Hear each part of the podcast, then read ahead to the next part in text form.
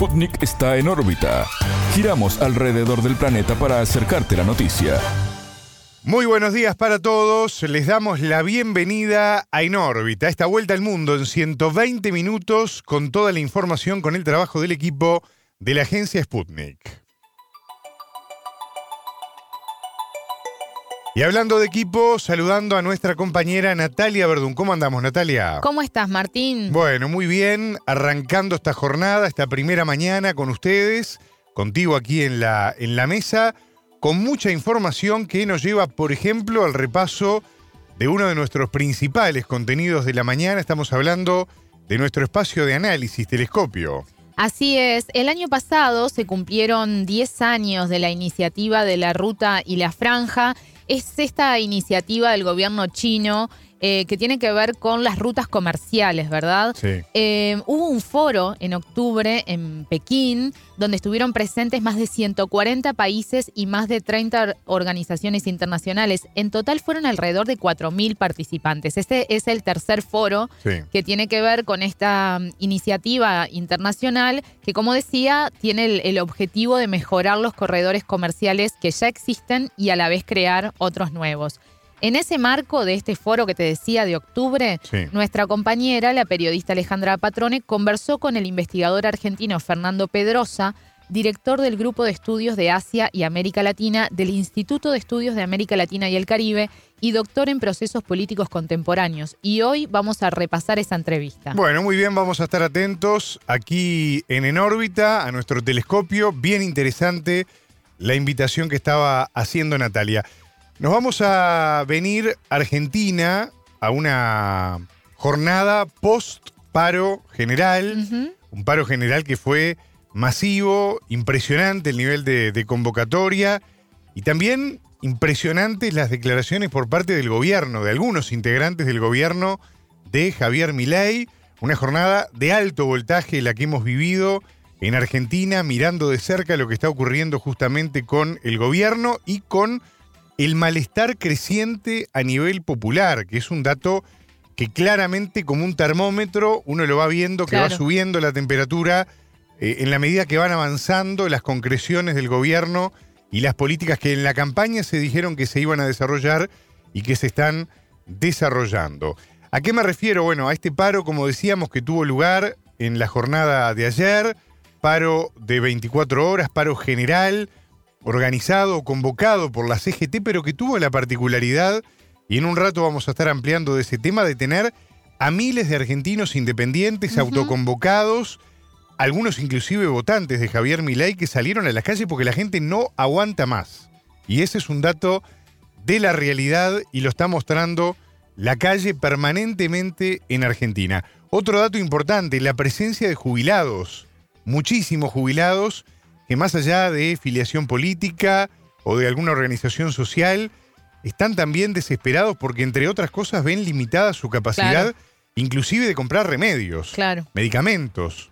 Esto no es broma, esto es algo muy complicado, porque a ver, cuando vos tenés 20, 30, 40 años, 50 años, bueno, capaz que alguna medicación te podés apretar, no es lo lógico, pero bueno, Sí, no, no se debería, ¿no? La digo, salud ante todo. exacto, pero me refiero en el, en el concepto de Mm. una economía doméstica donde Claro. uno dice, bueno, me ajusto un poquito y veo, pero no estamos hablando de comprar eh, paracetamol, estamos hablando Sí, de sí. medicamen- medicamentos que son muy importantes de repente para una persona mayor y que es uno de los grandes problemas, sin contar otro que es fundamental junto con la salud, que es poder comer.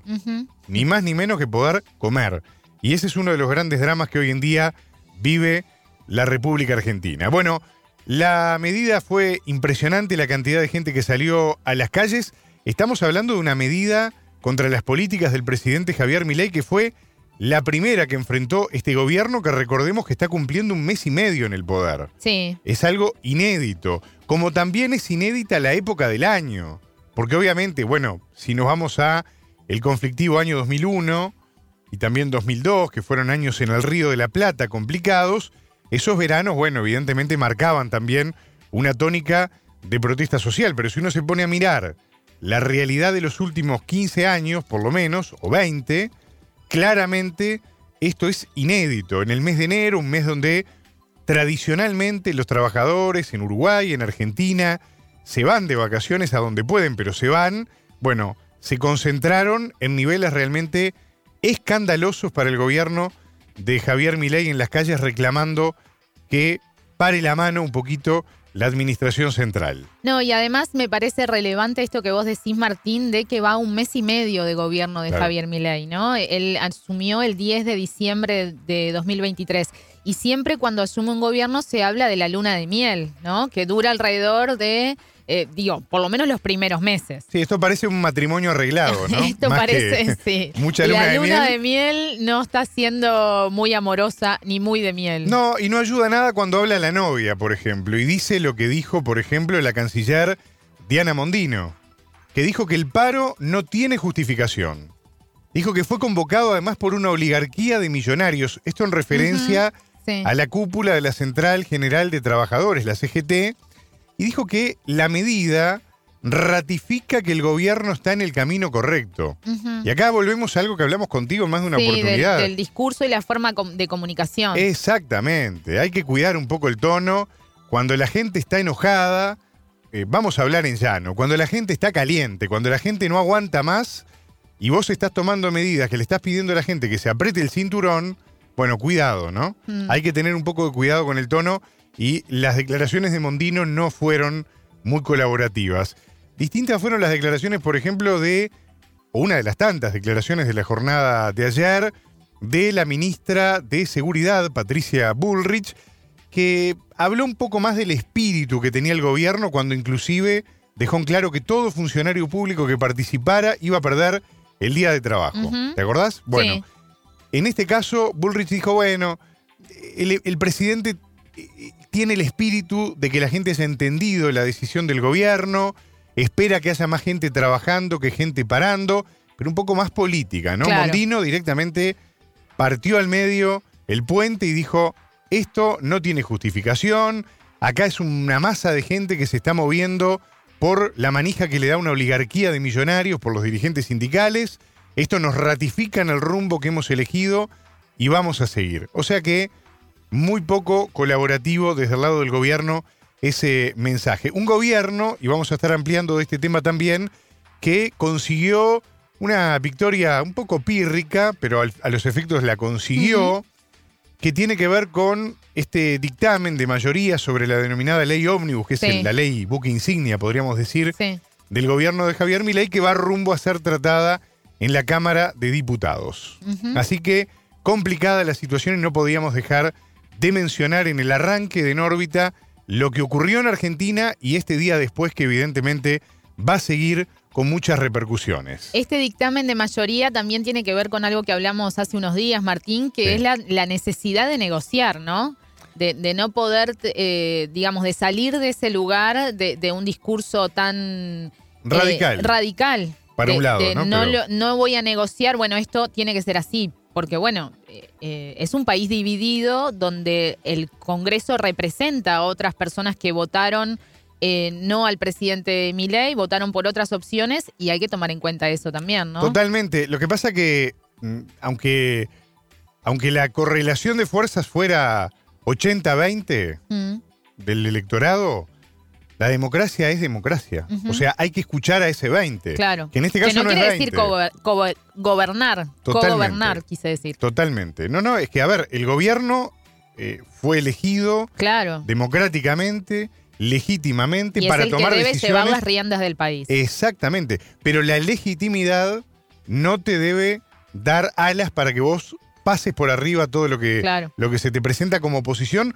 o por lo menos como cuestionamiento.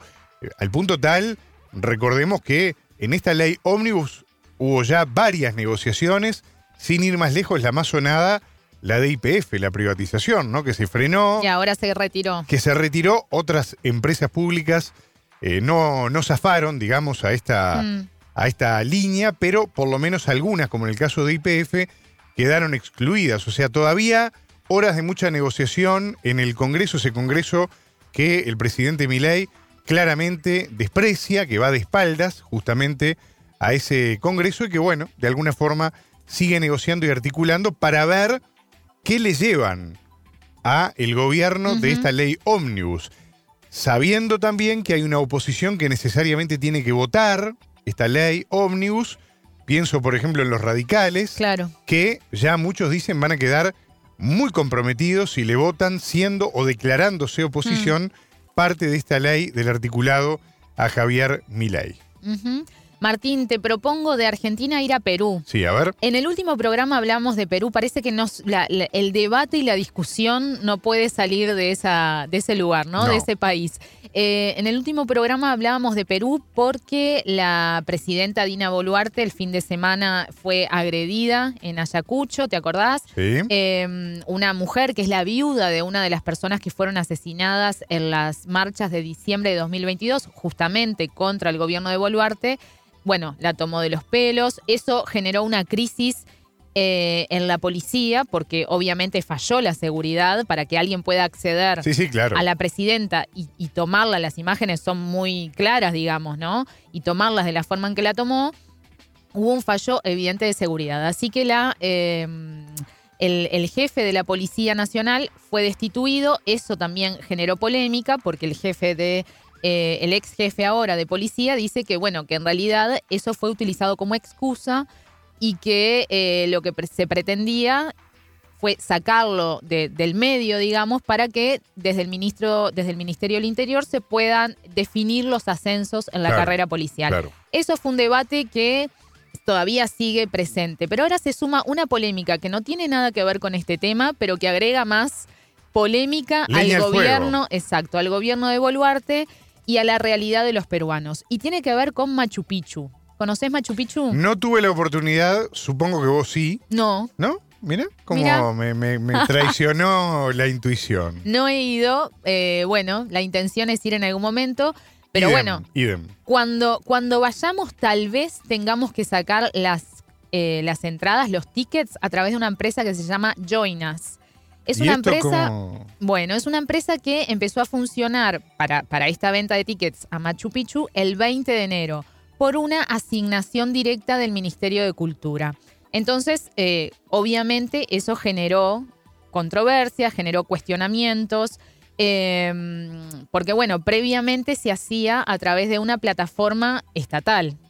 Es que hace ruido todo, ¿no? Perdón que te interrumpa, pero sacar los tickets para ir a un lugar tan imponente, ¿no? Que tiene que ver, A través de una empresa privada. claro, con el corazón de la historia misma de América Latina, que además se llama Join Us. Sí. Es, que es como, no sé, eh, Bueno. es raro, muy raro. Este ruido que te hace a vos le hace, obviamente, a otras personas, a otros cusqueños, peruanos, no necesariamente tam- eh, también de Cusco, pero sí de, de- de la región y, de, y del país, y además autoridades. Por ejemplo, el alcalde del distrito de Machu Picchu, Elvis Latorre, que cuestionó esto y además dijo que nunca habían sido info- sí informados previamente, pero no consultados. Claro. ¿tá? Eh, entonces vamos a escuchar ahora este audio del alcalde, vamos a escuchar lo que dijo. Hermanas y hermanos del distrito de Machu Picchu, de la región del Cusco y de todo el país. Frente a la situación referida a la contratación de la empresa Joinos por parte del Ministerio de Cultura, la Municipalidad Distrital de Machu Picchu no avala tal acción, porque consideramos que se deben implementar mecanismos públicos modernos para mejorar la venta de boletos de ingreso al Parque Arqueológico de Machu Picchu. Asimismo, nuestra posición denota también el descontento de un amplio sector de la población local y regional. Dejo constancia que previa a la contratación de dicha empresa, nuestra entidad jamás fue consultada ni socializada a través de la UGM. Mucho menos tuvo participación directa en dicha contratación, puesto que dicha contratación se habría perfeccionado en noviembre del 2023. Estaremos de acuerdo con la modernización de los sistemas de venta del Ministerio de Cultura solo si dichos procesos de modernización sean transparentes y debidamente socializados ante los actores involucrados.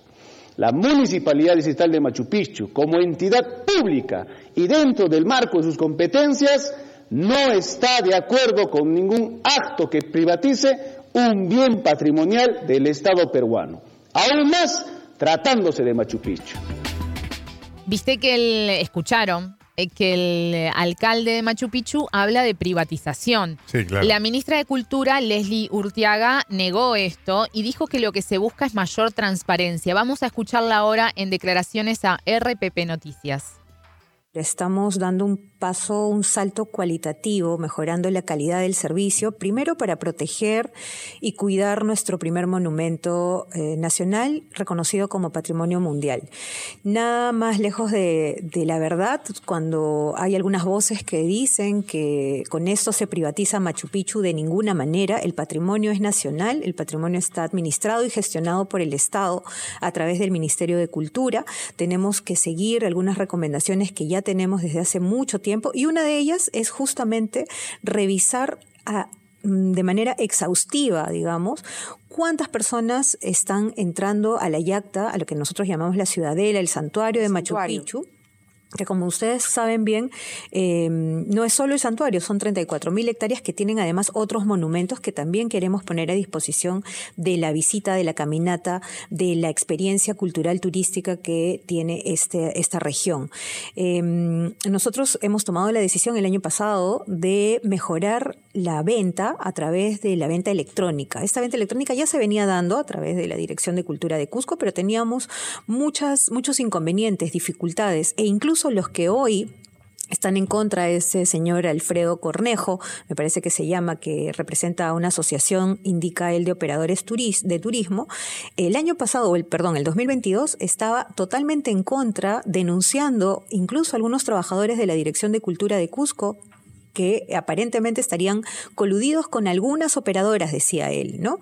Hoy día que tenemos una plataforma más transparente, que podemos saber realmente cuántas personas están entrando, dependiendo de la categoría del precio, porque tenemos precios de estudiantes, nacionales, extranjeros, cusqueños que no pagan los domingos, por ejemplo, y que no eran contados, que no eran contabilizados, digamos, ¿no?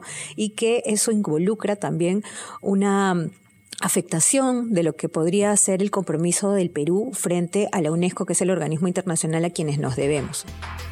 Bueno, y en este escenario, en este debate, un grupo de congresistas busca interpelar a la ministra Orteaga para conocer detalles de esta asignación directa. Y más adelante en este programa, Martín, vamos a tener una entrevista con la congresista cusqueña Ruth Luque, que es impulsora de esta interpelación. Muy interesante, queda la invitación hecha. Está bueno el debate porque más allá de la cuestión turística está todo esto de fondo, ¿no? Y eso es lo importante, la discusión política la discusión estratégica, la discusión soberana y también respetar las leyes, ¿no? Y económica, porque por que tiene que ver con esto, ¿no? Porque por supuesto. Esta empresa, por ejemplo, tiene un, monto por el que se le paga, pero se le, se le, paga un monto, no recuerdo exactamente, lo vamos a ver después cuando eh, tengamos la, entrevista con la congresista Luque, pero además de ese monto eh, primario, hay un porcentaje por cada, por cada ticket. Claro. Eh, entonces, bueno, hay un dinero que esta empresa va a recibir que es muy importante y que obviamente no va a llegar a las arcas del Estado. Totalmente. Estaba pensando cuando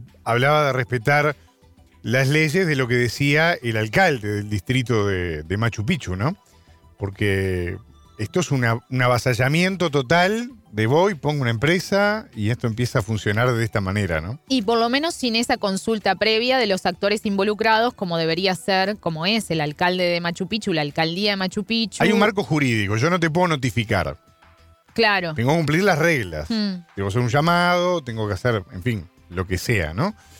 Es muy interesante. Vamos a estar hablando en un rato de eso, como decía Natalia. Quiero aprovechar para hablar del Mercosur, para hablar de la región, porque ha tenido lugar en Paraguay una reunión de cancilleres del Mercosur. Y en esa reunión un encuentro bilateral interesante que involucra a las dos orillas del Río de la Plata. Estoy hablando de Argentina y de Uruguay, estoy hablando de los ministros de Relaciones Exteriores de Uruguay, Omar Paganini, y de Argentina Diana Mondino, que justo la, mencionamos hace un rato, porque en el encuentro que tuvieron ambos cancilleres coincidieron en la necesidad de fortalecer el Mercosur, algo que a priori no estaba en la agenda ni de la calle Pou cuando asumió, y menos que menos de Javier Milei. Sin embargo, una vez más, la realidad, el barrio del que no te podés mudar, porque sos un país que estás en determinado lugar, te termina llevando a tener que hacer este tipo de, de articulaciones, ¿no? Los dos cancilleres estimaron que la integración regional es necesaria para poder avanzar en el desarrollo de cada uno de los países, obviamente que Argentina con algunas emergencias aún más acuciantes que las que tiene Uruguay, que también las tiene, dicho sea de paso, y también en este encuentro decidieron ampliar las relaciones económico-comerciales de ambos países, también explorar las posibilidades de cooperación en diferentes ámbitos. Recordemos que hay mucha afinidad en estos gobiernos, más allá de que todavía no se concretó el asado que lo invitó a comer la calle Pou a el Javier encuentro Milei. en Anchorena. Exactamente. Yo recuerdo algo que es muy común, ¿no? De algunos gobiernos de, de corte liberal, de derecha, Mm. cuando asumen, que critican mucho a los gobiernos progresistas porque hablan de afinidades ideológicas. Y que en realidad los países, como se ha cansado de decirlo el presidente de la calle Pou de Uruguay, en realidad lo único que tienen son intereses permanentes, Claro. ¿no? Mm, Cosa que está muy bien. mm. Pero las afinidades necesariamente son necesarias y son un elemento que ayuda a avanzar en los acuerdos que pueden llevar adelante los países, porque en definitiva son seres humanos. Exactamente. Si yo me llevo mal contigo ahora al aire, probablemente esto va a salir al aire muy mal. Claro. ¿No? O sea, y así funciona para todas las cosas de la vida, ni que hablar cuando uno está hablando de alta política. No, pero además es una cuestión que se cae de maduro, es algo obvio. Si nosotros tenemos afinidad ideológica, entonces quiere decir que vemos las situaciones por lo me- de la misma de la misma perspectiva, ¿no? Claro. Tenemos la misma mirada sobre determinadas realidades. Entonces, obviamente, eso va a hacer que los acuerdos, por lo menos, eh, se logren más fácilmente. Absolutamente de Que con acuerdo. otro que tiene una mirada diferente, vas a tener que negociar mucho más. Por supuesto que, como decís vos, ¿no? Si no hay afinidades, otra frase que le gusta mucho al presidente de la calle Pou, tendrás que masajear más las relaciones Claro. que si vos tenés afinidad y es más rápido. Claro. Pero bueno, eh, yo creo que las afinidades forman parte de la diplomacia. Y ni que hablar cuando la diplomacia se ejerce de manera presidencial, dejando de lado un poco el rol del canciller. Claro. Es muy claro, en este caso, el estilo de la calle Pou. Lo hemos hablado también con Lula. Mm. Creo que el presidente paraguayo también tiene un estilo muy presidencialista en ese sentido. Estuvo Vos, hace pocos días con Lula. Exactamente. ¿Recordás hablando de Itaipú? Hablando en portugués, Sí. Democracia más presidencial Mm. que esa, perdón, este, diplomacia Mm. más presidencial que esa, bueno, eh, que queda, ¿no? Mm. La cuestión es que Mondino y Paganini también, y ahí vuelvo al tema de, de las afinidades, de poder agilizar un poco estas cuestiones, analizaron, entre otras cosas, la profundización del canal de acceso al puerto de Montevideo, que siempre es un tema de discusión. Y conversaron también sobre los proyectos que están planteados en torno a los ríos limítrofes que tienen ambos países, con la intención de que las delegaciones puedan avanzar en los ámbitos respectivos ante las comisiones binacionales que están vigentes para mejorar la navegación, que siempre es un problema, y el transporte de la logística. Estamos pensando en la Comisión Administradora del Río Uruguay y la Comisión Administradora del Río de la Plata. Comisiones que han estado además en el ojo de la tormenta en más de una oportunidad por los famosos acomodos, ¿no? Políticos. Eso es otro tema que daría para hablar en otro programa, pero que a nivel de lo que está en juego para ambos países que están mirando de cara al mar y al río Uruguay eventualmente, bueno, eh, claramente son temas bien importantes. En esta reunión que tuvo lugar en Paraguay de los cancilleres, porque Paraguay está ejerciendo la presidencia pro tempore del Mercosur y quiere impulsar esto que yo creo que ni, ni Tom Cruise lo logra, que es una misión imposible, que es concretar el acuerdo con, la, Unión, Europea. Y salió en Córdoba. No, Porque esta estamos todos esperando ese acuerdo. a ver si pasa algo, ¿no? Claro, En su claro. momento recuerdo que lo había anunciado Bueno, el gobierno era- de Tabaré Vázquez, ¿no? Y era un, sí, claro, y era una idea de Lula, ¿no? Inicialmente, en Digamos, este era una idea de nuevo Lula. gobierno. Quiero decir, era una idea de Lula de concretarlo durante su presidencia pro tempore del Mercosur. Pero No está lo complicado. Mm. Francia está trancando mucho. Sí. Eh, ya hablaremos con más tiempo de este tema, pero no lo quería dejar de consignar en el arranque porque me parece interesante. Bueno, y ya que nombramos a Lula y nombramos a Brasil, este 25, parte de América Latina está mirando para ahí porque hay una reunión de la Comisión Conjunta de los Cancilleres y Técnicos de Venezuela y Guyana en el marco de la Declaración para el Diálogo y la Paz que firmaron ambos países relacionado con el tema del Esequibo. Eh, en diciembre del año pasado, ellos firmaron esta búsqueda, esta declaración para buscar una solución pacífica a la disputa por ese territorio. Sí. El diálogo en Brasilia está acompañado por el gobierno anfitrión, por el de San Vicente y las Granadinas, que es eh, en calidad del presidente de la Comunidad de Estados Latinoamericanos y Caribeños, la CELAC, y el de Dominica en calidad de presidentes de la Comunidad del Caribe, CARICOM, que actúan como principales interlocutores en este proceso, dice un comunicado de, de la Cancillería brasileña. Además, participan en la reunión representantes del secretario general de la Organización de Naciones Unidas, Antonio Guterres, en su calidad de observador. Vamos a recordar, Martín, que hay Sí. una disputa por este territorio del Esequibo desde hace más de 100 años que Venezuela y Guyana mantienen este diferendo sobre la soberanía de esa región que tiene alrededor de 160 mil kilómetros cuadrados al oeste del río Esequibo y que tiene grandes reservas de petróleo. ¿Sí? Y bueno, y desde 2022 hasta la fecha hubo una, mm, digamos, una mayor tensión porque Guyana eh, licitó estos pozos de petróleo. La empresa que se está haciendo cargo es ExxonMobil. Y hace poquitos días, este lunes 22, el presidente de, Venezuela, Nicolás, Maduro, el Ministerio de Defensa de Venezuela, anunció que eh, había un plan para asesinar al presidente Nicolás Maduro, un plan de la empresa petrolera estadounidense, estadounidense ExxonMobil. El diablo metió la cola, como dicen, ¿no? Y ahí se tensó todo de vuelta y cuando no, Estados Unidos.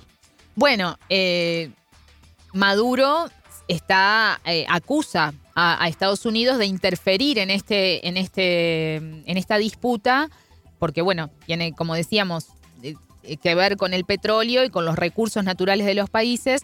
Estados Unidos dice que está, eh, como vos decís, metiendo saña. Así fue la- el, el término utilizado para, esta, para que se llegue a una disputa entre Venezuela y, y Guyana, pero bueno, ellos están de acuerdo, por lo menos los países llegaron a un acuerdo de resolverlo de manera pacífica. Hablando de Hace- afinidades diplomáticas, Natalia, porque sin querer me diste pie, porque justamente yo quería compartir contigo y con toda la audiencia algo vinculado a esto último, a esta denuncia gravísima, además por parte del gobierno venezolano, de un intento de magnicidio que se estaba empezando a preparar, a gestar. Bueno, el gobierno de Venezuela, a través del canciller venezolano Iván Gil, rechazó las recientes críticas de Estados Unidos justamente a las medidas tomadas por el gobierno de Nicolás Maduro para desarticular lo que el gobierno, como vos decías, definió como operaciones terroristas Mm. orquestadas por sectores de extrema derecha para desestabilizar justamente al país en un año muy especial. Claro, un año de elecciones. Recordemos que este año Venezuela elige presidente o presidenta, según el caso. ¿no? Claro. Bueno, esta semana el portavoz del Departamento de Estado de los Estados Unidos, estoy hablando de Matthew Miller, amenazó con, escuchen bien, ¿eh? con consecuencias a Caracas después de que la inteligencia de Venezuela desmantelara un grupo supuestamente apoyado por la CIA Mm. que pretendía asesinar al presidente Maduro y a otros altos cargos del poder allí en Venezuela. Miller, Más de 30, más de 30 detenidos más hubo de por 30 esto. detenidos, efectivamente. 32, para ser Ujú. efectivo. eh, tengo acá el, el dato. 32 detenidos. Miller catalogó a estos detenidos como miembros de la oposición democrática. Mirá lo que dijo Estados Unidos, ¿no? Y Caracas le contestó Mm. que no sorprende que Washington abogue a favor de los artífices de las operaciones terroristas frustradas en Venezuela y que incluso les brinde su posicionamiento cómplice. Bueno, en el texto además, el gobierno de Maduro indica que la defensa de estas acciones desestabilizadoras fomenta la violencia y atenta contra el normal desarrollo del proceso electoral de 2024. En parte un poco lo que veníamos hablando contigo. Recordemos que el 22 de enero la Fiscalía General de Venezuela anunció la detención de 32 personas supuestamente implicadas en estas cinco conspiraciones en concreto de terrorismo y planes de magnicidio. Sobre este último punto, el propio Maduro detalló que en el plan de magnicidio estuvieron involucrados militares traídos de Estados Unidos, de Perú, de Colombia y algunos oficiales venezolanos reclutados por la CIA entre los años 2020 y 2021. Más claro, imposible. Cada uno sacará, por supuesto, del otro lado de la radio sus propias consecuencias, pero eh, sus propias conclusiones, pero está claro que la denuncia de Venezuela es contundente ante la respuesta también de Estados Unidos. Y- Enganchándolo con esto que venías Sí, hablando vos antes, ¿no? Claro, y lo voy a enganchar con otra cosa, Está ya que muy bien, estamos. engánchelo. otro, iba a decir otro enero agitado en Venezuela, porque hace pocos días hablábamos del quinto aniversario de asunción del presidente Nicolás Maduro, que a la vez fue el quinto aniversario de la autoproclamación del diputado Juan Guaidó como presidente interino, presidente encargado, Sí. algo así era el término. Presidente del- encargado. presidente encargado, con el apoyo de la Unión Europea, Estados Unidos, y que además eh, esto después de varias protestas en las calles contra la elección de, de Maduro. Eh, ¿Te acordás que hace pocos días, y ya que estoy, voy a invitar a los oyentes a escuchar la entrevista con el ministro, el viceministro, perdón, de políticas antibloqueo de, de Venezuela, con, el, con quien estuvimos hablando de este aniversario? William Castillo. Exactamente, William Castillo, lo pueden volver a escuchar en el sitio web de Sputnik News. Y bueno, van al icono de radio, ahí va a aparecer la entrevista con el viceministro, porque estuvimos hablando de esto y estuvimos hablando también de lo que significa para Venezuela este año electoral. Natalia, Nos estamos, sí, en las siete y media pasadas ya. Momento de repasar otras noticias, otros titulares que hemos seleccionado con todo el equipo de Nórbita para compartir con ustedes en esta primera mañana. Dale.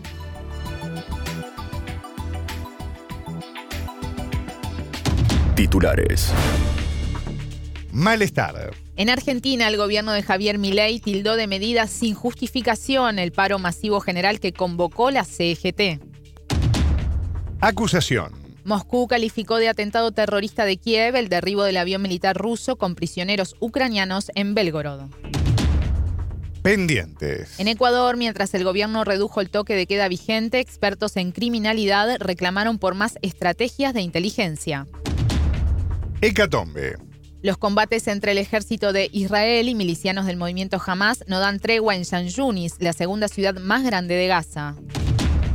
Ventaja en Estados Unidos. Donald Trump se perfila como favorito del partido opositor republicano para obtener la candidatura presidencial.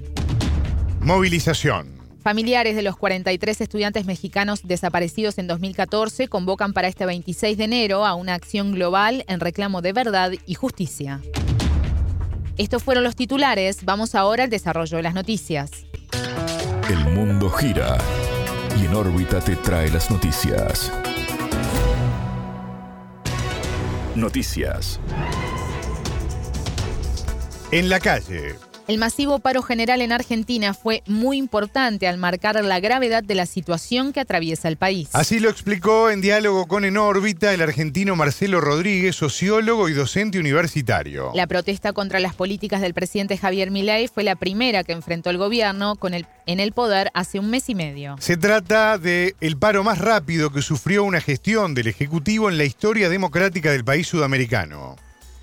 Este primer paro que se convoca a un mes de haber asumido el gobierno de Javier Milei es muy importante, muy importante y también marca que los sectores sindicales de la CFT estén encabezando este- esta medida, los han llamado a la misma, marca la gravedad de la situación que se está viviendo en Argentina y la claridad que se tiene que las medidas que está tomando el gobierno y los anuncios que está haciendo y la devaluación, aumentos de impuestos, congelamientos salariales, miles de despidos que se están dando en el ámbito estatal y un congelamiento de la actividad privada en nuestro país, marca una situación que ya era grave en los últimos años, pero que con estas medidas solo puede profundizarse esa situación. Así que en este contexto, creo es una, es una buena respuesta que se ha hecho desde el movimiento obrero y que cuenta con el apoyo de una creciente porción de la sociedad argentina, muchos de los cuales votaron a mi ley eh, como un voto de rechazo a lo que venía pasando y a las expectativas no cumplidas con los gobiernos anteriores, pero que hoy están tomando conciencia que con el modelo y el rumbo que se está siguiendo la situación solo puede empeorar y ser cada vez mucho más preocupante, sobre todo para sectores como los jubilados y como los trabajadores. En tanto, la canciller Diana Mondino consideró que el paro nacional no tiene justificación y afirmó que fue convocado por una oligarquía de millonarios. Esto en referencia a la cúpula sindical de la Central General de Trabajadores, la CGT, y agregó que la medida ratifica que el gobierno está en el camino correcto. En este contexto, el Ejecutivo de Miley consiguió un dictamen de mayoría sobre la denominada Ley Omnibus a ser tratada por la Cámara de Diputados. El analista se refirió al contenido de esta ley de más de 500 artículos y a los cambios que el gobierno negoció. Hay una expectativa de que se rechace. El gobierno está ejerciendo una fuerte presión sobre legisladores, diputados y senadores. Ayer logró sacar un dictamen de mayoría que ahora va a ser tratado en el recinto, que sí tuvo parte de negociación y se hicieron algunos cambios. Algunas cosas quedaron afuera y otras se fueron modificando de lo que era la idea original de más de 600 artículos que quería modificar el gobierno. Eh, y la expectativa está variada. Por un lado, qué puede pasar en el Poder Legislativo, hasta dónde se puede rechazar en gran medida este paquete de medidas, y después un montón de amparos y, causas presentadas en la justicia, también para que no avale y marque como inconstitucional muchos de los aspectos de, de esta ley ómnibus. Pero en definitiva, la jornada de hoy con este primer paro de la CGT fue muy importante porque sabemos por la tradición política argentina también que muchas de estas cosas se definen en la calle, que las grandes movilizaciones influyen muchísimo en la vida política del país y en las decisiones que muchos de estos diputados y senadores puedan llegar a tomar cuando se trate efectivamente en el recinto estos dos temas. La fecha en la que se concretó el paro es inusual, dado que no suelen convocarse este tipo de medidas en enero, cuando la actividad es escasa por las vacaciones. El sociólogo entrevistado marcó el peso de la presencia de miles de ciudadanos independientes en la convocatoria. Sí, realmente que en enero, a mediados de enero, se esté convocando, segunda quincena de enero, una medida de fuerza no ha sido lo más usual. Recordemos, igual que en el 2001 y en otras oportunidades, en la Argentina el mes de diciembre y principio de enero también fueron de mucha lucha, ¿no? Ante medidas que iban tomando los distintos gobiernos. Pero a pesar de, estar en vacaciones, en el cual mucha gente que tenía pensado ir de vacaciones no pudo hacerlo por las medidas económicas y la entrada en vigencia de las mismas en este primer mes de gobierno de Miley, la verdad que ha sido una convocatoria muy grande, muy, muy importante no solo por los sectores organizados, sindicales y políticos, sino porque se pudo ver en esta manifestación una cantidad muy grande de lo que llamamos gente suelta, de gente que sin estar encuadrada en las organizaciones políticas o gremiales se ha acercado a expresar su rechazo a las medidas del gobierno y una presencia muy notable también de todo el sector de jubilados y jubiladas que están siendo agredidos directamente por las medidas que se están tomando por el gobierno y cuyos salarios no alcanzan a cubrir ni una cuarta parte de lo que es la, la canasta básica en estos momentos. Así que a pesar de ser una fecha complicada en el sentido de la movilización, creo que uno de los datos a tener en cuenta es que la masividad que tuvo la misma marca el descontento que existe por el rumbo que está tomando el gobierno y que tenemos que ver esto como el inicio, como fueron los cacerolazos de cuando se presentó el decreto, espontáneos en las noches de Buenos Aires. Tenemos que tomar esto como el inicio de una lucha del pueblo argentino contra las medidas de entrega y de ajuste feroz que está proponiendo el gobierno de Javier Milei. Escuchábamos al argentino Marcelo Rodríguez, sociólogo y docente universitario. Catástrofe. Moscú responsabilizó a Kiev por la caída del avión de transporte militar ruso con prisioneros ucranianos en la provincia de Belgorod de este 24 de enero. Kiev cometió un acto de barbarie que demuestra un total desprecio por la vida, expresó el enviado especial de la Cancillería rusa, Rodion Miroshkin. El avión llevaba 65 prisioneros ucranianos a bordo, transportados para realizar un intercambio junto con seis miembros de la tripulación y tres acompañantes. La gobernación de Belgorod confirmó que no hubo sobrevivientes tras el derribo del avión. Moscú aseguró que la tragedia será investigada y los responsables serán llevados ante la justicia. De acuerdo al diplomático, la catástrofe pone seriamente en entredicho la posibilidad de cualquier tipo de acuerdos con Ucrania. El Ministerio de Defensa ruso calificó como un atentado terrorista del régimen de Kiev el derribo del avión. Según la cartera, el objetivo de Kiev es culpar a Rusia de la muerte de los militares ucranianos. Belgorod es blanco habitual de ataques con misiles y drones del ejército de Ucrania en el marco del conflicto militar iniciado en febrero de 2022. Luces y sombras. El estado de situación en Ecuador es de tensión, dado que el peligro persistirá mientras haya bandas locales ligadas a grupos criminales transnacionales. Así lo dijo en diálogo con En órbita la ecuatoriana Ana Minga, experta en seguridad, perfilación y comportamiento criminal. El gobierno de Daniel Novoa redujo el toque de queda impuesto hace dos semanas en el marco de la guerra contra el narcotráfico. La restricción al tránsito a partir de las 23 horas se redujo de 6 a 5 horas en las zonas consideradas altamente peligrosas. En otras zonas de nivel medio, el toque de queda bajó a tres horas durante la madrugada, mientras que la medida se eliminó en sectores de baja conflictividad. La resolución se conoció luego de que las autoridades anunciaran que desde la vigencia del estado de excepción, los homicidios se redujeron de 27 a 11 por día. El toque de queda más que reducir es una semaforización, es una focalización de, horarios eh, y también de mm, ciudades con, alto riesgo de ser atacadas. A ver, ha sido un poco deficiente este cuidado de lo que se ha visto en las calles porque dentro del toque de queda, si bien están en alerta los organismos de seguridad a llamadas de auxilio, no hay patrullajes constantes de policías y militares. Más bien se acude a una llamada, o sea, se acude al sitio cuando hay una llamada de alerta pero no es que siempre estén patrullando, más bien se ha visto las calles desoladas de las ciudades.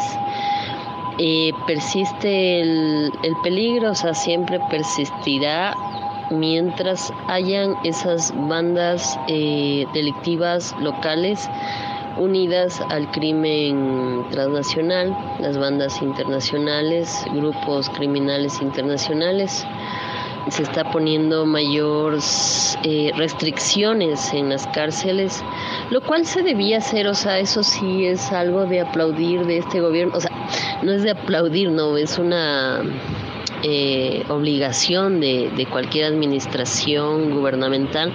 Sin embargo, se aplaude porque esta sí lo está haciendo, el anterior y el anterior al anterior no, no lo hizo cómo intervenía en las cárceles. O sea, entonces eh, las últimas acciones ha sido cortarles el internet, cortarles teléfonos, cortarles Netflix, eh, dejar vacíos ciertos pabellones de ciertos privilegios que tenían, seguir quitando armas. Entonces, el punto aquí es que solo era cuestión de trabajar y de intervenir y de tener decisión política, voluntad política y voluntad de arreglar las cosas. La gente necesita trabajar, el turismo necesita de esas horas y es una señal al mundo de que las cosas están mejorando, expresó el mandatario Novoa. En tanto, el Ejecutivo ordenó que más de 3.300 instituciones educativas nacionales retomarán las clases presenciales. En este marco, Minga destacó el trabajo del gobierno, aunque apuntó a la falta en profundización en la prevención a la corrupción con estrategias de inteligencia. Es una guerra, hay que aclararlo, es una guerra entre lo legal y lo ilegal, entre lo establecido y lo que está por fuera de la, convivencia social establecida. Entonces eh, tenemos una guerra entre instituciones relativamente organizadas, el Estado versus a una corporación criminal. Entonces lo aclaro esto porque habrá inteligencia y contrainteligencia que estén de por medio. Entonces si el uno ataca y avanza, el otro también ataca y avanza y luego retrocede. Las cosas están así. Esto del fiscal se tendrá que investigar, es muy sospechoso ya que se da la muerte después de que atrapan a un personaje que es de apellido Salcedo, que estuvo involucrado en el robo de, de medicinas justo en etapa de pandemia y vinculado con bandas delictivas, narcotráfico, etcétera, o sea, es una ficha y encima tiene medidas cautelares este tipo. Entonces se da la muerte del fiscal luego de que esta persona va a la cárcel. Eh, incluso eh, desde el gobierno ya se le ha determinado que este es un foco que nos puede, que, o sea, que puede dar información al, al, gobierno eh, de alta peligrosidad, y, pero también, o sea, que tiene que estar custodiado para que pueda dar información y, y hablar. Entonces, el gobierno por su lado está haciendo lo suyo, sin embargo, eh, no sé si sea por parte del mismo presidente, pero todavía hay que pulir instituciones con tema de inteligencia y con tema de prevención. Eso todavía, y, y, se lo está haciendo, o sea, se ve que se está haciendo, pero recordemos que también las instituciones están llenas de corrupción, entonces hay filtros donde se filtra información entonces todo eso, o sea, ahorita es un trabajo titánico porque tienes que enfrentar una crisis de violencia y a la par eh, prevenir ciertos focos. Eh, se entiende que el fiscal ya tuvo amenazas, hubo cuestiones donde estuvo él en peligro, o sea, hay una cosa que aunque sea una corporación criminal, siempre dejan huellas, siempre dejan huellas antes. Entonces lo que faltaría sí es mayor inteligencia y contrainteligencia de parte del gobierno, estrategias de, de, inteligencia y de prevención, pero hay que estar claros también que esta es una guerra donde, donde los dos lados van a atacar. Y también hay que estar claros en que esta corporación criminal es mucho más grande y tiene poderes tentáculos externos e internos, o sea, en el propio dentro del, del Estado. La entrevistada se refirió además a la situación en las cárceles y al paradero desconocido de los líderes criminales más peligrosos del país. Se está poniendo mayor restricciones, se está interviniendo más a lo cual derechos humanos y los mismos familiares de los PPLs, de los privados de libertad, ya hay quejas. Eh, eh, porque, o sea, ahí pagan justos por pecadores, ¿no? Eh, se les quita los privilegios a los capos dentro de, de, las cárceles, pero también sufren los que están, por ejemplo, por delitos menores. Eso por un lado. Por otro lado, se sigue en la búsqueda de los prófugos de la justicia, pero dentro de esta corporación criminal hay que entender que estos prófugos, eh, por ejemplo, Fito, vienen a ser bandos medios. Los, los duros, digamos, los capos, están por fuera o son son los que manejan dinero y serán jueces, serán empresarios, serán incluso políticos, eh, ellos son los verdaderos capos con los cuales aún, eh, al menos mm, públicamente, no se tiene identificado La fiscal general del Estado quiere, por el caso Metástasis, que es de conocimiento público, quiere anclar y vincular algunos de estos capos que dan las órdenes. Y el trabajo está siendo titánico porque obviamente son gente que tiene poder y están protegidos, algunos de ellos son protegidos incluso por la misma DEA porque suelen ser informantes para encontrar las rutas eh, de narcotráfico. Entonces es difícil eh, atrapar a estos peces gordos, por lo cual eh, se sigue buscando a los, a los prófugos de la justicia como Fito, pero pero ya te digo, estos son bandos medios en esta gran corporación criminal. Era la palabra de la ecuatoriana Ana Minga, experta en seguridad, perfilación y comportamiento criminal. Hecatombe. Los combates entre el ejército de Israel y milicianos del movimiento palestino Hamas no dan tregua en Jan Yunis, la segunda ciudad más grande de Gaza. Los enfrentamientos se suceden en los alrededores de Nasser, el principal hospital de la ciudad. Los médicos locales denuncian que cientos de pacientes y miles de desplazados no pueden abandonar el recinto debido a los enfrentamientos. Naciones Unidas afirmó que en la zona vivían unos 88.000 palestinos, además de albergar a otros 425.000 desplazados por la guerra. Las fuerzas de defensa israelíes han completado el cerco a Jan Yunis en su asedio a Hamas. El ejército considera que en la zona se esconden los dirigentes locales de la organización palestina. Según la ONU, unos 1 unos 1,5 millones de personas, dos tercios de la población de Gaza, están hacinadas en refugios en las inmediaciones de Rafah, en la frontera con Egipto. El primer ministro israelí Benjamín Netanyahu ha prometido que la guerra termina con la aniquilación de Hamas y con la liberación de todos los rehenes. Este grupo asaltó el territorio israelí el 7 de octubre, matando a unas 1.200 personas y secuestrando a otras 250. Hoy quedan cautivos unos 130 rehenes, los demás fueron liberados en un canje por palestinos encarcelados en Israel durante un alto el fuego temporal en noviembre. En Israel, Netanyahu enfrenta protestas masivas y críticas políticas internas por no haber evitado la incursión insurgente y por la situación de los rehenes.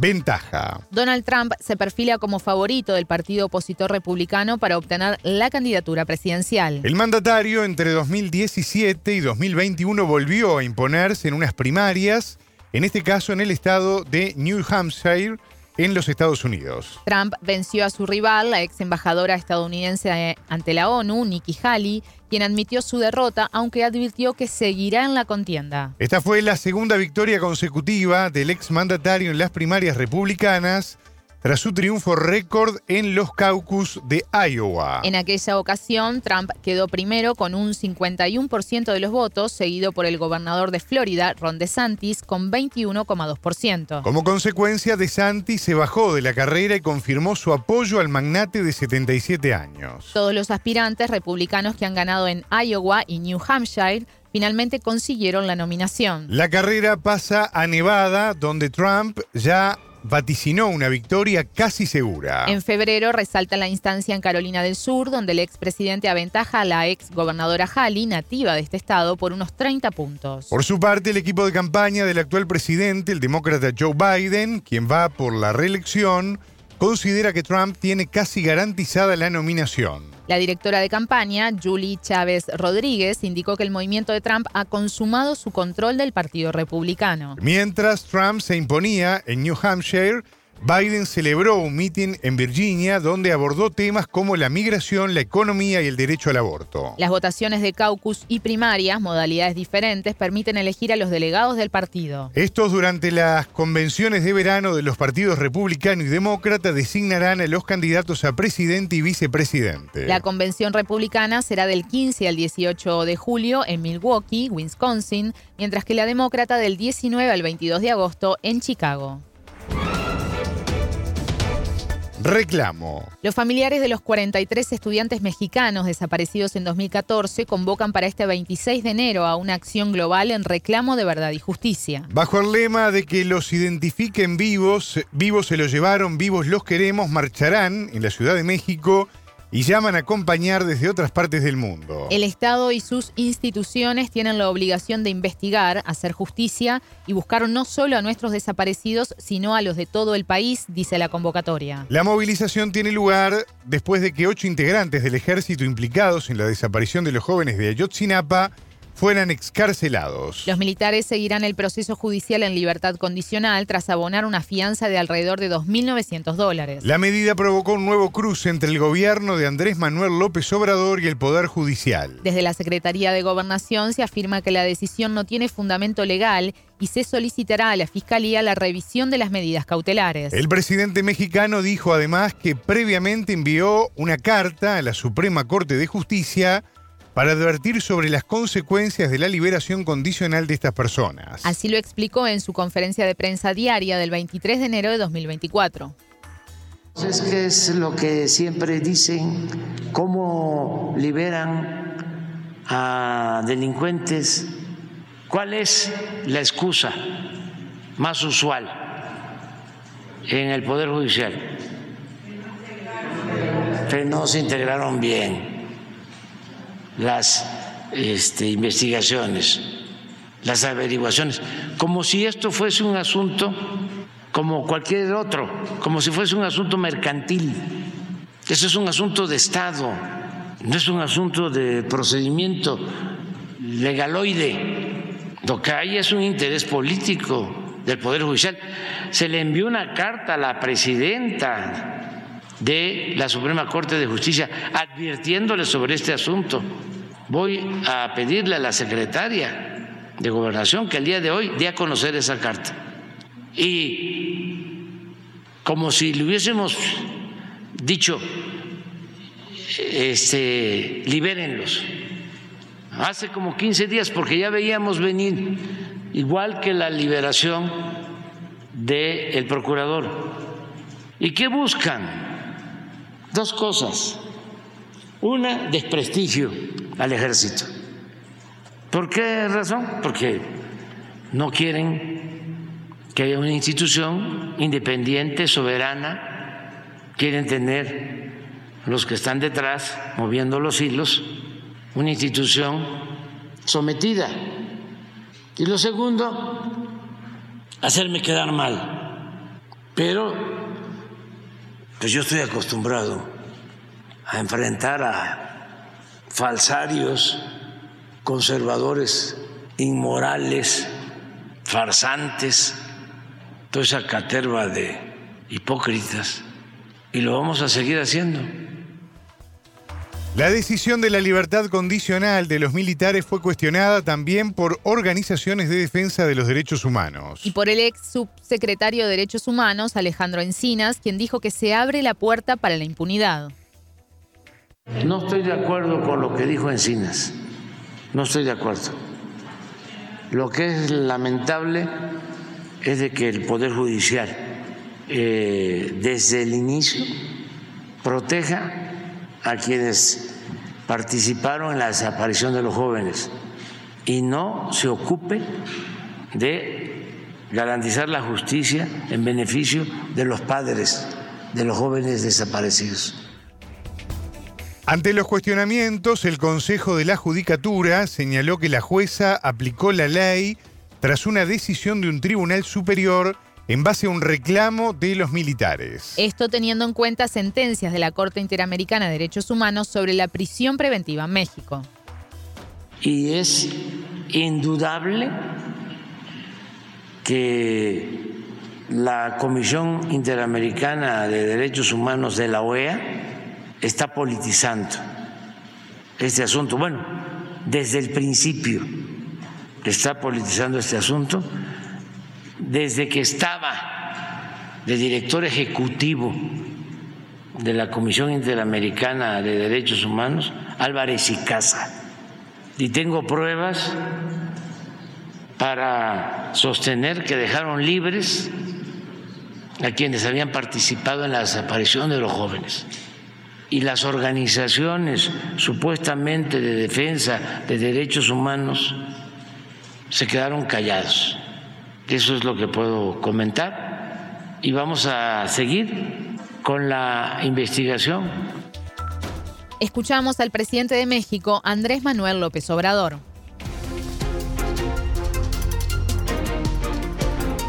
¿Qué pasa en tu ciudad, en tu país, en el mundo que te rodea? Radio Sputnik te informa todo el día.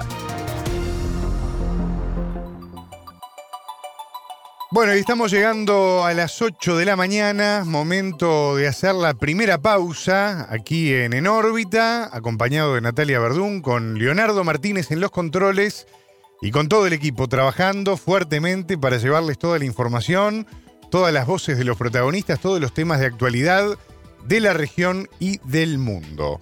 ¿Hacemos la pausa? Me parece muy bien. Hacemos la pausa y se viene telescopio.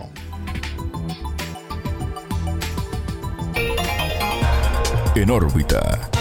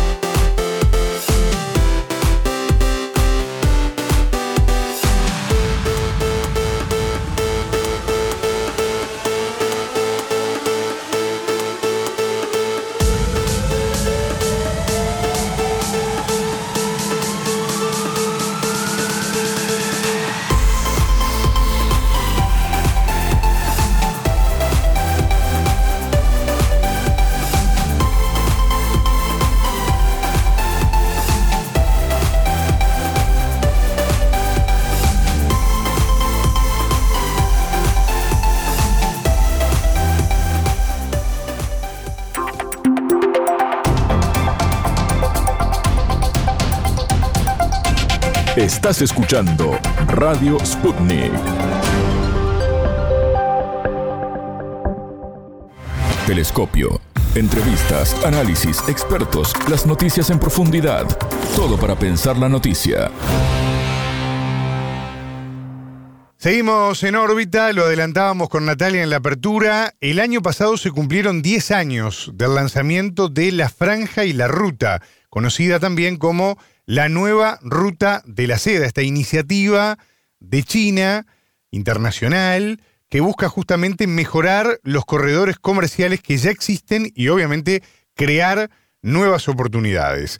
En este marco vamos a compartir la entrevista aquí en Telescopio, nuestro espacio de análisis, que hizo nuestra compañera, la periodista Alejandra Patrone, con el investigador argentino Fernando Pedrosa. Él es director del Grupo de Estudios de Asia y América Latina, del Instituto de Estudios de América Latina y el Caribe, y doctor en procesos políticos contemporáneos. Vamos a escuchar la entrevista aquí en Telescopio.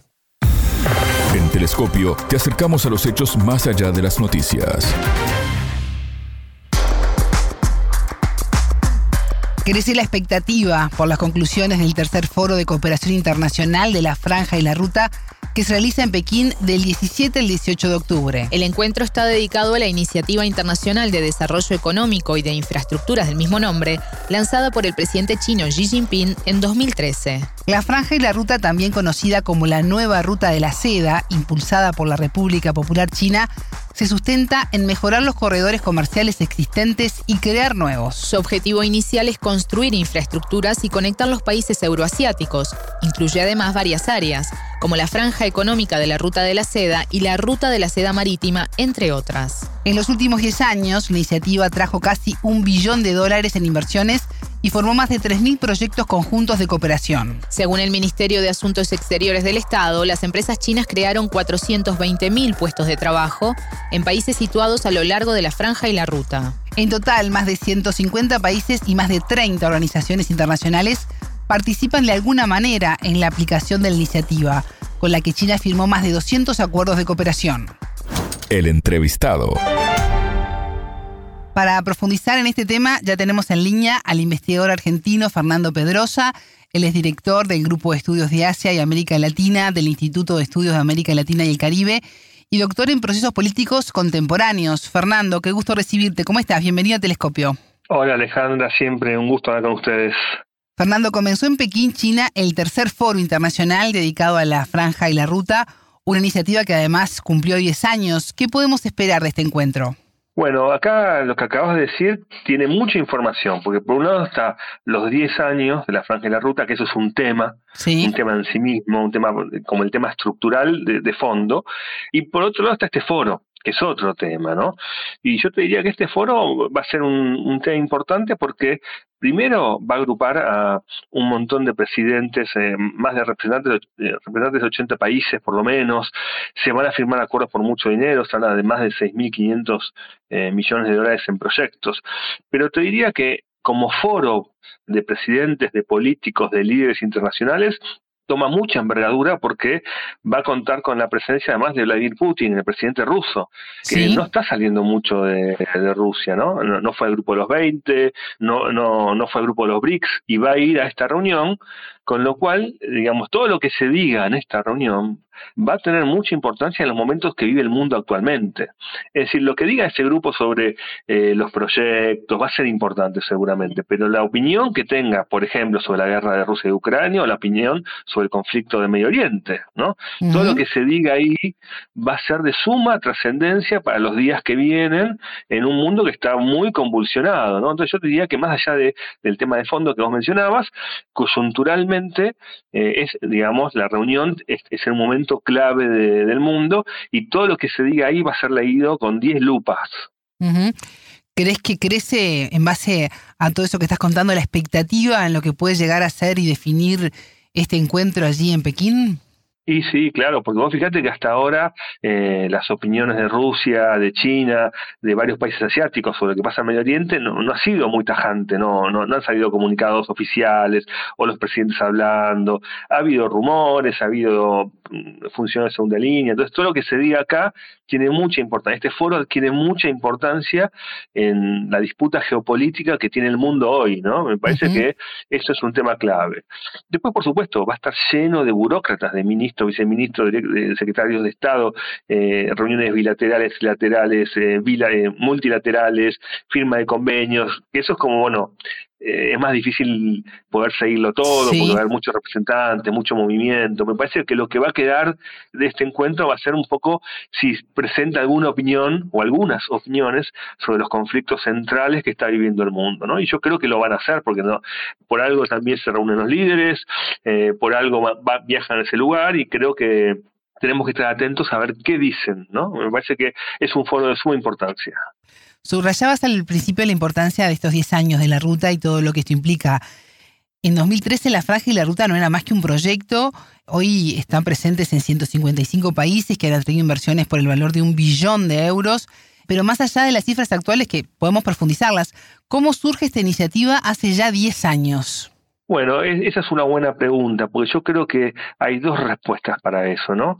Primero, una respuesta contextual. No sé, para los oyentes que han estado en Asia, que han viajado a Asia, sobre todo el Asia Central o hacia el sudeste asiático, deben recordar que todo lo que es infraestructura, aunque sea de turismo, de infraestructura y logística, es muy pobre aunque son países muy poderosos muchas veces, no encontrás rutas, no encontrás puertos, eh, no encontrás aeropuertos. En general, eh, es, es, un continente que estaba muy atrasado en todo lo que fuera infraestructura y temas logísticos. Y eso conspiraba, sobre todo contra la productividad, no decir, para el transporte de, mercancías, para atraer más turismo, para atraer más inversiones, ¿no?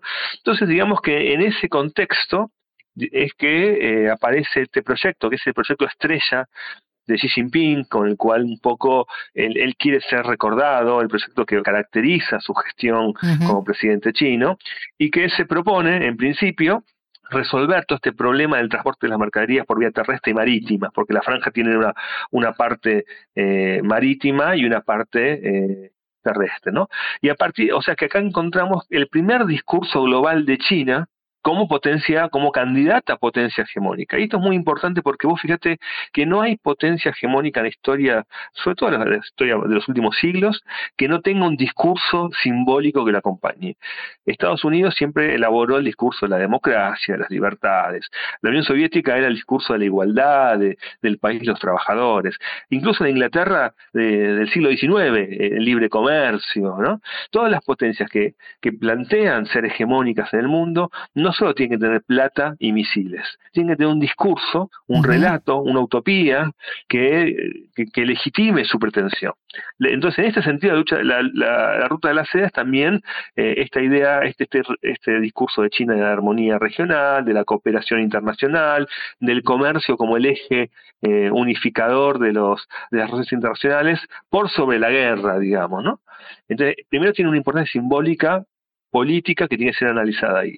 Y después, claro, después está la práctica, que en algunos lugares, como toda práctica, viste, eh, tuvo mejores y peores momentos, tuvo cambios, al principio se pensó para grandes infraestructuras y eso trajo problemas porque efectivamente después cada país tiene su cultura, tiene sus problemas económicos, sus problemas políticos. En algunos lugares se pudo aplicar, mm, generalmente en Europa, en, los países de Asia Central. Eh, en algunos países tuvo muchas más dificultades, como Vietnam, como Camboya. En algunos países no llegó, en América Latina no, tuvo un gran desarrollo. Eh, entonces, pero digamos, después fue cambiando. Entonces ahí aprendieron un poco y dije, bueno, vamos a hacer pequeñas infraestructuras, ya no nos vamos a plantear grandes obras, viste, faraónicas, que son más complejas. Entonces yo diría que quizás 10 años después es un buen momento para hacer un balance y este, esta reunión, este foro, un poco el objetivo que tiene es hacer ese balance, ¿no? Y yo creo que quizás mirándolo así antes de que ocurra y mirándolo de afuera, el interés que genera en tantos países, en tantos líderes, en tanto, bueno, yo diría que todavía sigue siendo, 10 años después, eh, una propuesta atractiva, más allá después de los resultados que pueda tener en la práctica, ¿no? Eh, Fernando, en base a ese balance que mencionás, que, es muy posible en este foro, el mundo está cambiando a un ritmo eh, rapidísimo, mucho más que en cualquier otro momento del siglo pasado. ¿Cómo ha afectado todo esto a la ruta? Sí, efectivamente vivimos una etapa de transición. Esto está claro, ¿no? Eh, ¿Qué quiere decir esto? Quiere decir que eh, hoy no hay reglas de juego. Cuando terminó la Segunda Guerra Mundial, hubo reglas de juego. La ONU, el Consejo de de la ONU, eh, reglas legales, potencia, la Unión Soviética y Estados Unidos. Ahora estamos en transición, hay una disputa. Y todo momento de transición son momentos desordenados, violentos, confusos.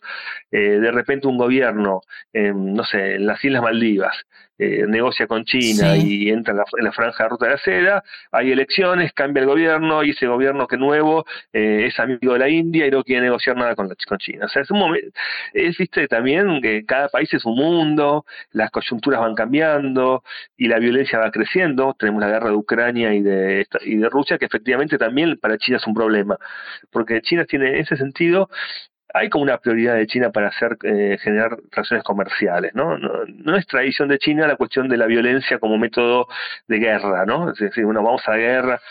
Entonces siempre tiene una, una, intención más, bueno, negociemos, hagamos un acuerdo acá, tratemos de avanzar con el comercio, pero estamos en un mundo muy difícil, eh, donde se está disputando, en Estados Unidos y China disputan el liderazgo, y esta disputa todavía no tiene reglas claras. Entonces, bueno, los socios de, hay socios de uno y socios de otro que son socios a la vez, por ejemplo, Vietnam. Vietnam es socio privilegiado de Estados Unidos, pero está hoy el presidente de Vietnam en, en el foro.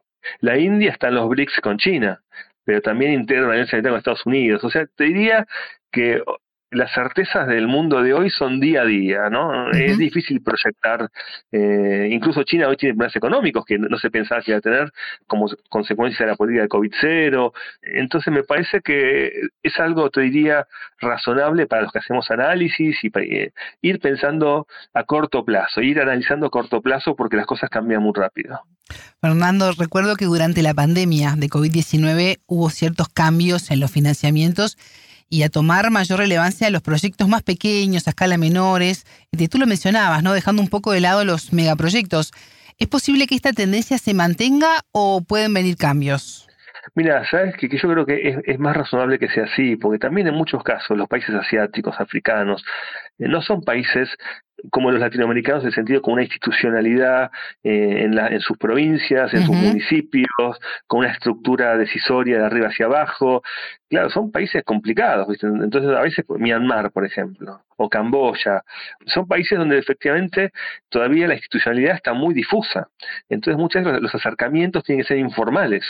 ¿No? en el terreno, con la autoridad local.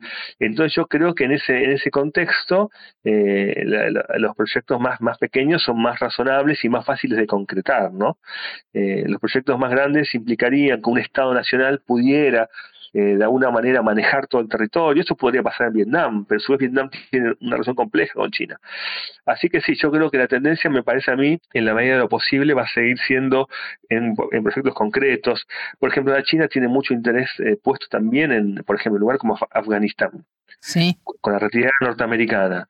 Y claro, Afganistán tampoco es un país centralizado con un gobierno, ni, siquiera los talibanes manejan el territorio de Afganistán está dividido en grupos, en señores de la guerra. Eh, entonces, claro, me parece que depende, en esa zona me parece que lo más razonable es ir con algún tipo de cuidado y de planificación concreta. Y te digo una cosa, este punto hay una fantasía con los chinos, ¿no? Que los chinos vienen y te regalan la plata. Los chinos son gente bastante eh, racional, eh, son, son gente de negocios también. Analizan, hacen sus negocios, esperan su retorno, esperan cobrar sus deudas. Esa idea de que te vienen a regalar la plata es una idea fantasiosa, ¿no? Entonces, eh, los chinos también necesitan que sus contrapartes, de alguna manera, estén organizadas, tengan infraestructuras, tengan alguna institucionalidad, tengan poder de decisión, sean previsibles. Fíjate en Argentina. En Argentina, eh, los chinos no, no vienen, ahora con el swap un poquito más, pero en infraestructura no es que ponen la plata. Porque si Argentina no le devuelve la plata a nadie, eh, si Argentina no cumple con ningún plazo, si las obras en Argentina están mediadas por todo tipo de conflictos. Entonces, bueno, eh, prefieren hacer negocio con los chilenos que son más, más responsables, ¿no? Entonces también los chinos tienen su, su seriedad para hacer las cosas y eso, bueno, en algunas zonas del mundo hay, hay que adaptarse. Fernando, y en el marco de este tercer foro que se lleva a cabo en Pekín hasta el 18 de octubre, ¿cuáles son los principales logros de la franja y la ruta en estos últimos 10 años? Mira, yo creo que hay un logro simbólico muy importante, que la Franja de Ruta se, se, consolidó como una idea, como un, como un proyecto, incluso allá donde no se concretó.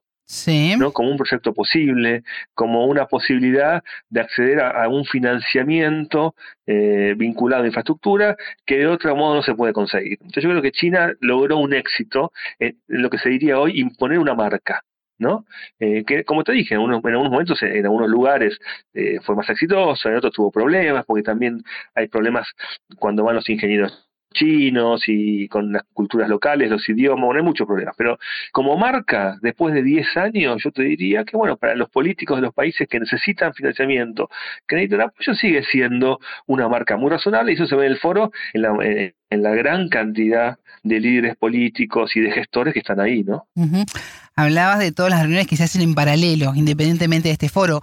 Ya se reunieron en Pekín los ministros de Exteriores chino Wang Yi y su homólogo ruso Sergei Lavrov en donde hablaron de coordinar acciones estratégicas con miras a fortalecer la cooperación bilateral en plataformas multilaterales. ¿Y cómo transcurre en la actualidad la relación China-Rusia? Mira, China y Rusia son aliados. Primero, son aliados políticos, geopolíticos. En segundo lugar, eh, son aliados comerciales. El, petróleo chino va, a Rusia en gran parte. Eh, por otra parte, digamos que Rusia tampoco es un país menor. O sea, una cosa es Camboya, que es un país menor en el, concierto geopolítico, pero Rusia es un país con una tradición, con una trayectoria, con unas élites que también tienen pretensiones eh, de ser un país importante. O sea, que tampoco son eh, un cadete de China. ¿No? Eso tiene que quedar claro. Son países que tienen relaciones complejas, porque tienen una historia. Vos recordás que en la Guerra Fría China se pelea con la, Unión Soviética y, termina aliada a Estados Unidos. Entonces, eh, yo te diría que son relaciones entre dos países enormes, dos países hiperpoderosos, dos países nucleares, dos países con tradiciones históricas, llamarle imperiales, en el sentido que fueron grandes imperios eh, durante siglos y siglos, y que tienen relaciones de tienen que tener relaciones muy eh, mediadas por la diplomacia. Ninguno puede llevar al otro de las narices. Entonces yo diría que son, relaciones complejas, que como te dije en un momento, hay que seguirlas momento a momento, que tienen, que no hay que verlas tampoco por cada declaración, sino que hay que verlas más en un mediano plazo. Y yo creo que en un mediano plazo, más allá de las, como con la India, como Estados Unidos, en general, China y Rusia hoy son aliados, van a seguir siendo aliados, y en general me parece que es muy difícil que verlos hacer, seguir caminos diferentes, ¿no? Hoy son aliados. El futuro dirá. ¿Y cómo cae esta alianza a Estados Unidos? Y bueno, para Estados Unidos es más fácil hablar con China, obviamente, ¿no? Eh, tiene, un problema, tiene un problema tradicional con Rusia, porque además eh, la guerra de Ucrania, en el caso de, de, Estados Unidos, fue como un parteaguas. Yo te diría que, ¿sabes lo que hay que mirar también? Que el año que viene Estados Unidos tiene elecciones. Entonces, me parece que ahí hay que mirar un poquito lo que está pasando ahora. Biden tiene una postura un poco, aunque parezca contradictorio, Trump tenía una política mucho más eh, pragmática. Discursivamente, bueno, un tipo medio desatado, medio loco, pero bueno, se fue a Corea del Norte, se juntó con el coreano del norte, no generó ninguna eh, ninguna guerra en su, en su periodo presidencial, tenía un diálogo conflictivo con China, pero tenía ahí como poniéndole un límite. cambio, Biden tiene una posición más ideológica, te diría, más valórica, más, eh, más inflexible, que, la, que lo lleva a, involucrarse en los, eh, en los, en los sucesos en manera menos pragmática. Y creo que lo que requiere el mundo hoy es un pragmatismo ultranza, ¿no? Fernando, hablamos de los logros de la Ruta de la Franja en estos 10 años de su creación, pero ya en los minutos finales del telescopio quiero consultarte por los desafíos que tiene a futuro. ¿Cuáles son?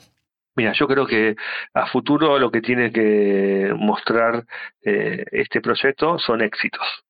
¿No? Tiene que mostrar éxito, decir, bueno, ya está, durante estos 10 años consiguió unos éxitos, tuvo bastantes fracasos, es un proyecto de una marca poderosa, hay un, hay, hay un patrocinador fuerte atrás, que es China, y hay países con muchas demandas. Me parece que después de la crisis que hubo en Sri Lanka, sobre todo, que fue un, momento muy difícil para este proyecto, me parece que de alguna manera tiene que empezar a, mostrar frutos que se vean públicamente, ¿no? Yo creo que si de acá a 5 o 6 años no hay eh, no hay frutos concretos que se puedan mostrar em, más allá de los números, ¿no? Si obras que se vean, países que avanzan, eh, desarrollos que se producen, me parece que, China va, va, a tener más dificultades de sostener la marca. Y China tiene que estar presente, pendiente de su propia economía también. Ojo, porque creo que ahí también China hoy tiene desafíos eh, en su economía que quizás puedan conspirar contra esto, ¿no? Porque, bueno, el, dinero es finito finalmente. Eh, entonces, me parece que posiblemente el desafío de China sea lograr concretar sus proyectos y lograr eh, mostrar que la franja, más, más allá del discurso, de las intenciones y de todo lo que se dice, de los libros blancos, efectivamente se concretó proyectos que hicieron mejoras para la calidad de vida de las personas. Fernando Pedrosa, investigador, director del Grupo de Estudios de Asia y América Latina del Instituto de Estudios de América Latina y el Caribe, doctor en procesos políticos contemporáneos. Muchas gracias por estos minutos con Telescopio. Gracias a vos, Alejandra. Más allá de los titulares, analizamos los temas candentes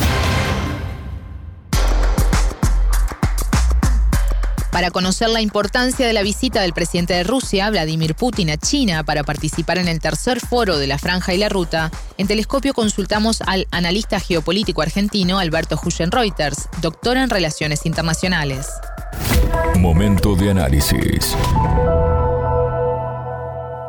La importancia de esta visita de Putin a China muestra que estos dos poderes internacionales mantienen una relación en ascenso, ¿no?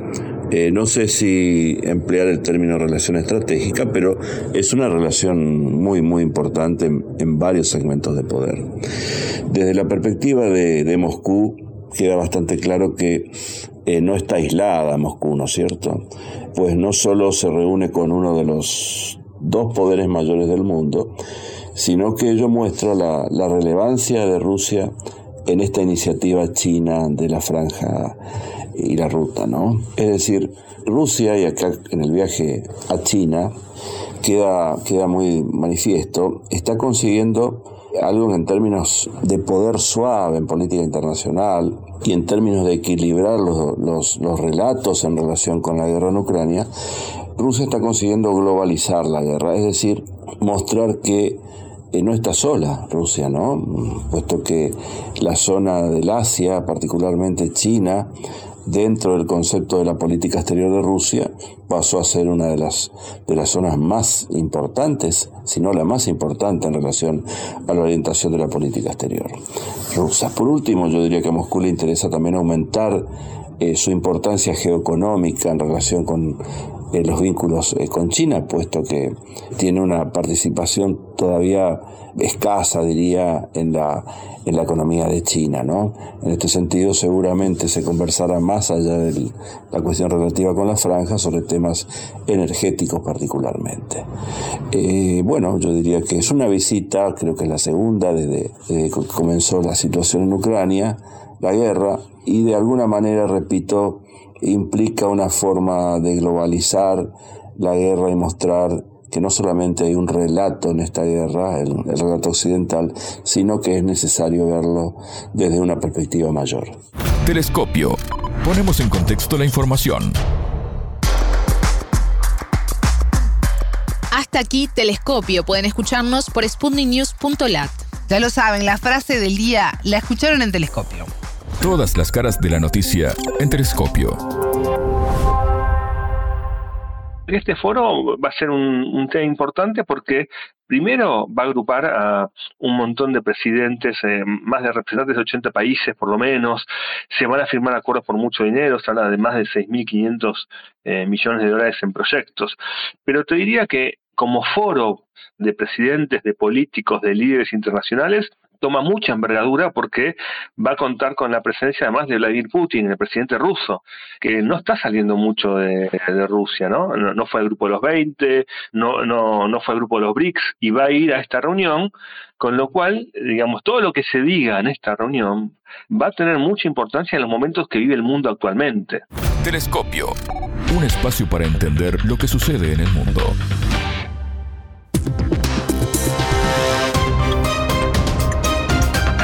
Radio Sputnik te acompaña todo el día para mantenerte bien informado.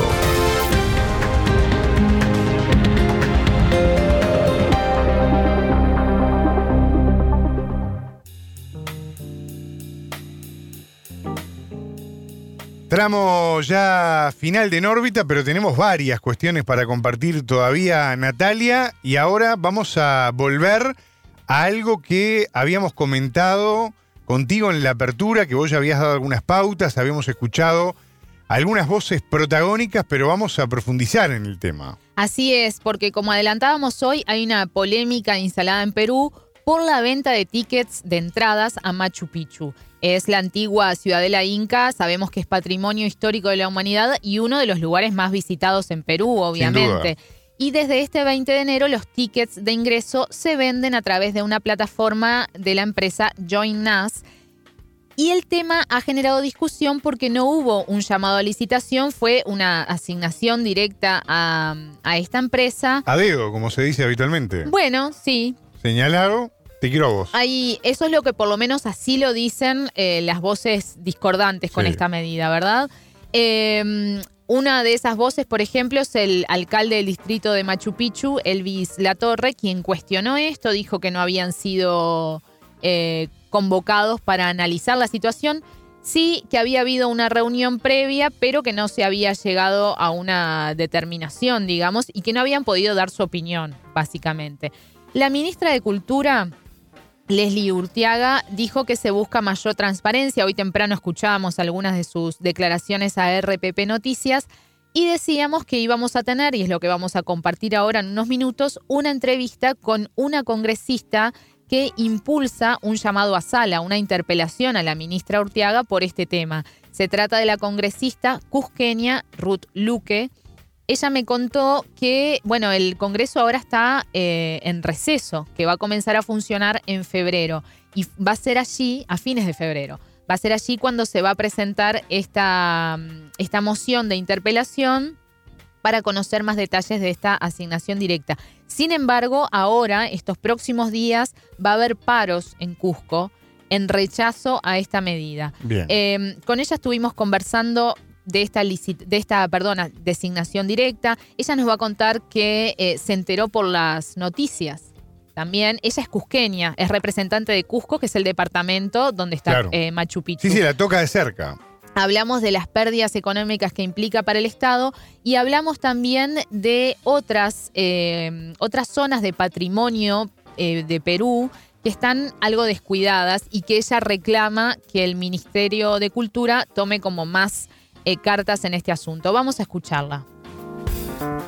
El detalle detrás de esta de este contrato em, intempestivo y de decisión política que viene del gobierno de Dina Boluarte es que esta es una contratación que no tiene garantías de transparencia y claramente el gobierno elude la responsabilidad de generar una mejor recaudación para garantizar la conservación. Una de las primeras cosas es que este, esta orden de, de, servicios suscrita con esta empresa no permitía eh, legalmente a la empresa participar en ofertas, en procesos de selección.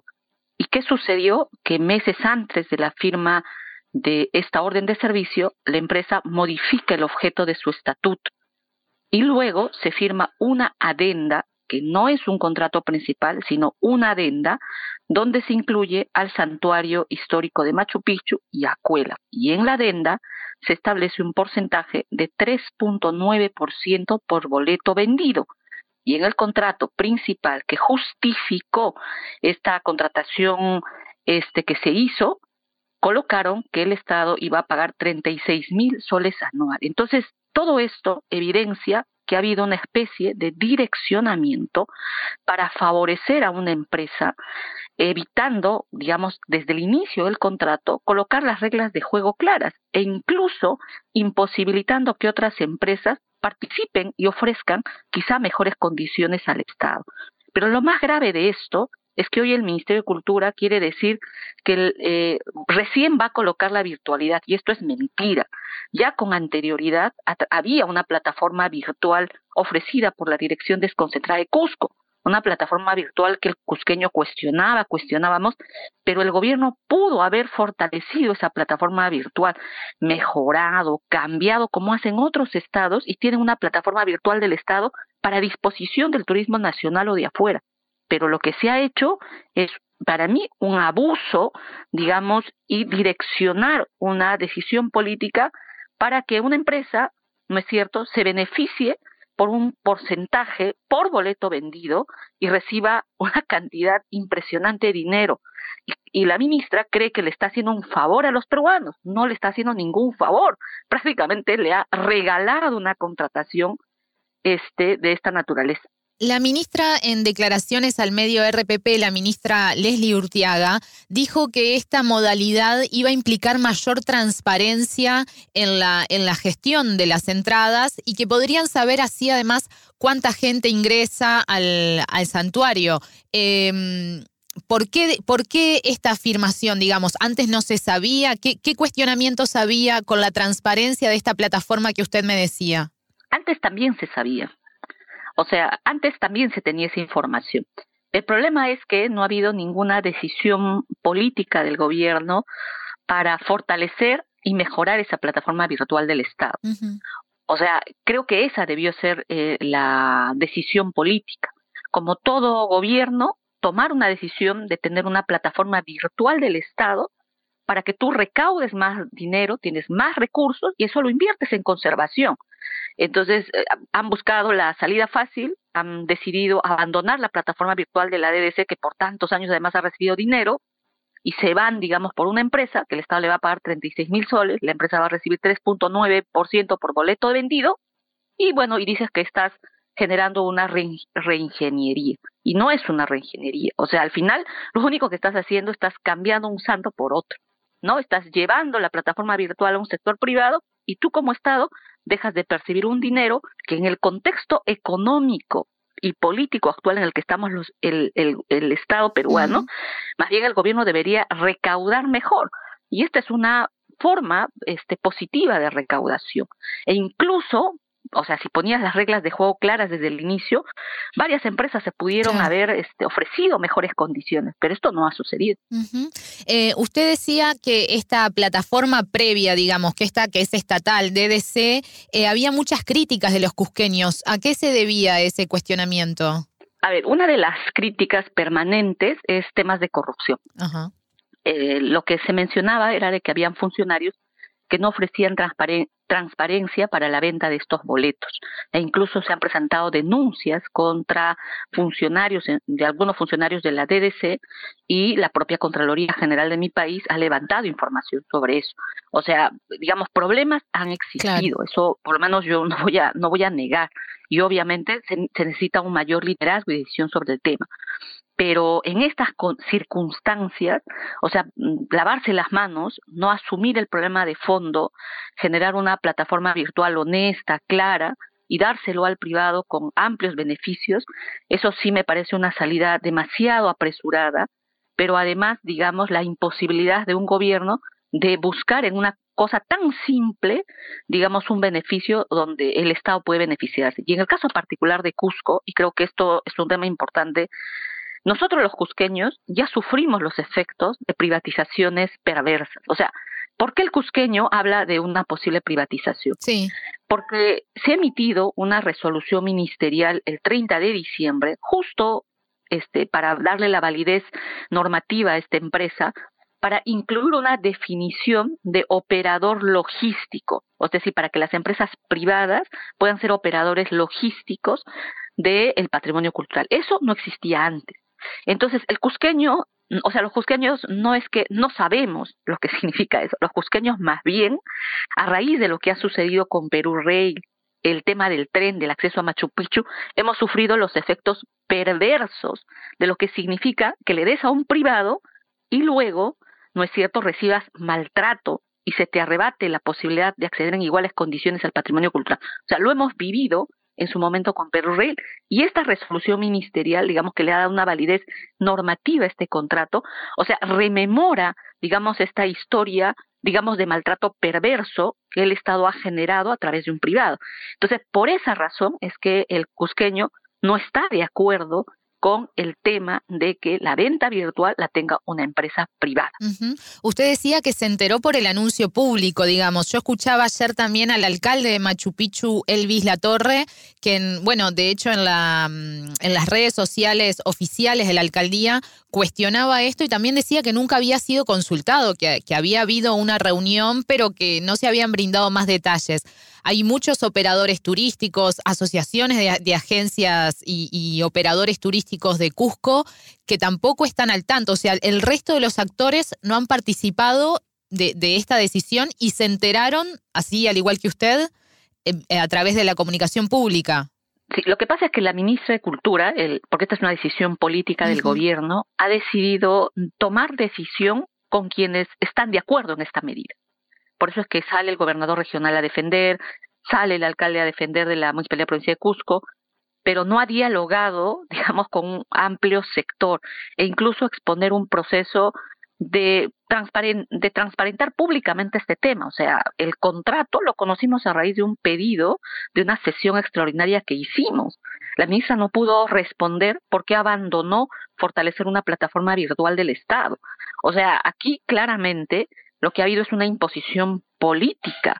Y por eso es que hoy mayoritariamente este tema es rechazado en Cusco y el cusqueño, o sea, digamos, nosotros somos una región que tiene mucho patrimonio cultural y obviamente sabemos lo que se requiere para niveles de conservación e incluso en el caso de agencias de vía de turismo no ha habido una socialización adecuada y, y esta plataforma que ya está en marcha a cargo de la empresa incluso tiene en este momento quejas porque la gente no conoce, o sea, no se han preparado las condiciones y eso es lo que se evidencia en este momento. Claro. Congresista, usted en su, en su eh, red social X, cuando publica esta, que vamos a hablar ahora en unos minutos, sobre este llamado a, sala, interpelación a la ministra, dice además que está preocupada porque, además de este tema de la transparencia que veníamos hablando, hay mucho patrimonio cultural en, abandono. Estoy citando sus palabras. ¿Cuál es la situación? Usted me decía, nosotros los cusqueños estamos acostumbrados porque es una región con mucho patrimonio. Eh, ¿Cuál es la situación de conservación de esos lugares? Ah, nosotros tenemos un problema serio. Mire, tenemos, por ejemplo, la zona de Vilcabamba, donde es un patrimonio importante. O sea, ahí, por ejemplo, para citar un ejemplo, trabajan creo que no más de tres eh, personas o sea, para un patrimonio extenso que está en la zona de la selva cusqueña.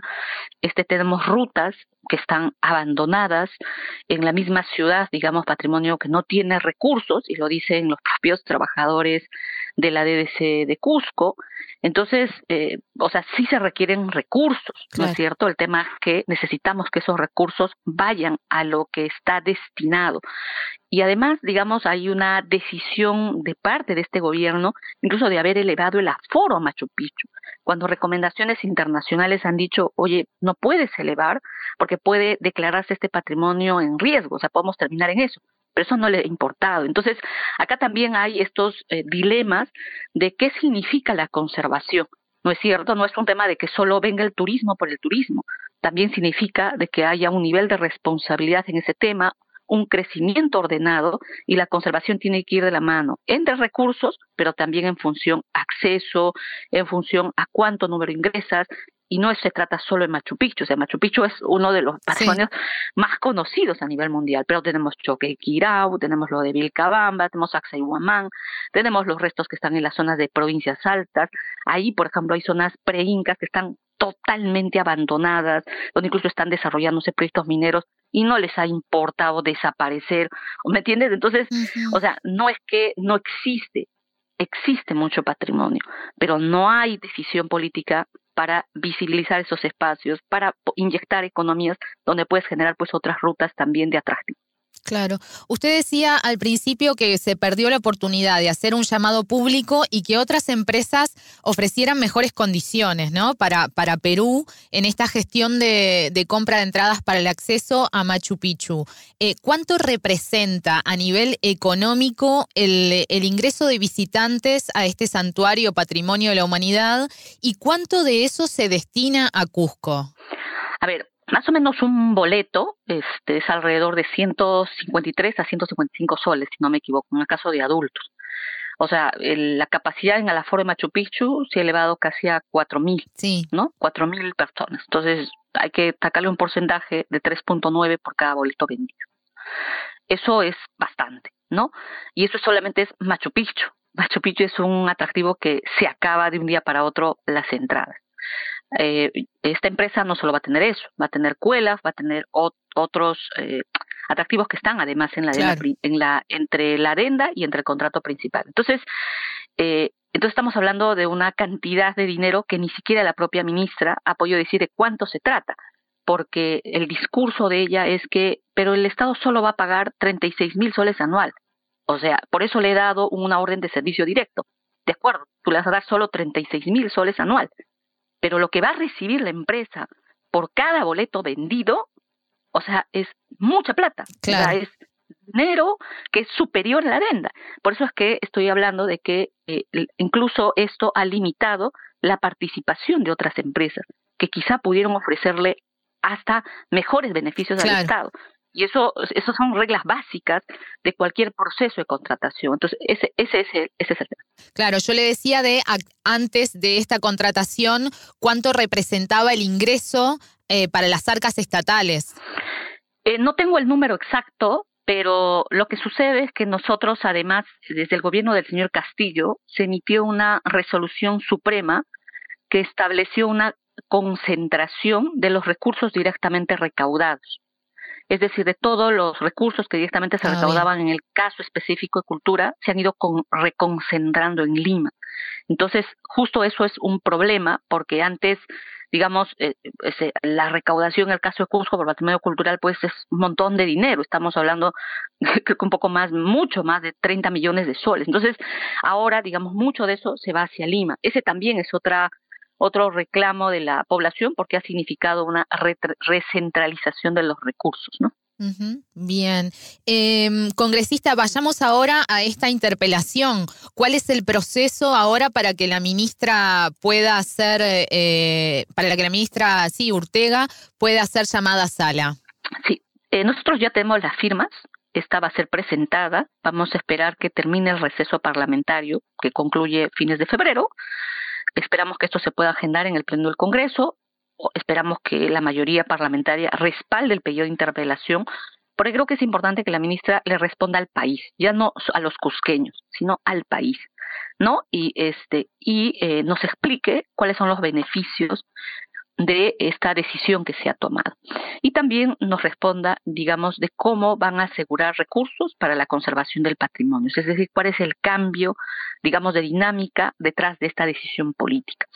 Así que si se obtienen los votos, que digamos que tiene que ser más de los más del número de la mayoría eh, presente en el pleno, la ministra tiene que venir, acude al pleno del Congreso y si la respuesta, digamos, ha absuelto a la mayoría, queda ahí. Si, si no se ha absuelto, esto puede terminar en una censura. ¿No? O sea, por lo menos desde mi posición como representante del Cusco, yo estoy en contra de esta contratación por todo lo que le he mencionado anteriormente. O sea, para mí, digamos, una ministra que toma una decisión política de esta naturaleza, digamos, debería asumir las consecuencias políticas. Pero bueno, lamentablemente el gobierno ha decidido insistir en este tema y ya tenemos pues un conjunto de movilizaciones anunciadas en Cusco.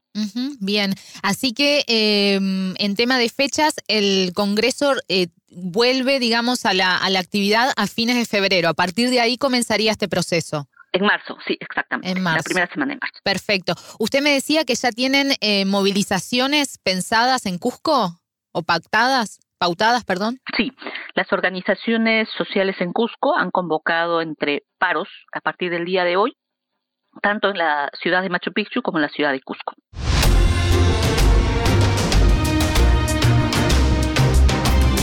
Estás escuchando Radio Sputnik.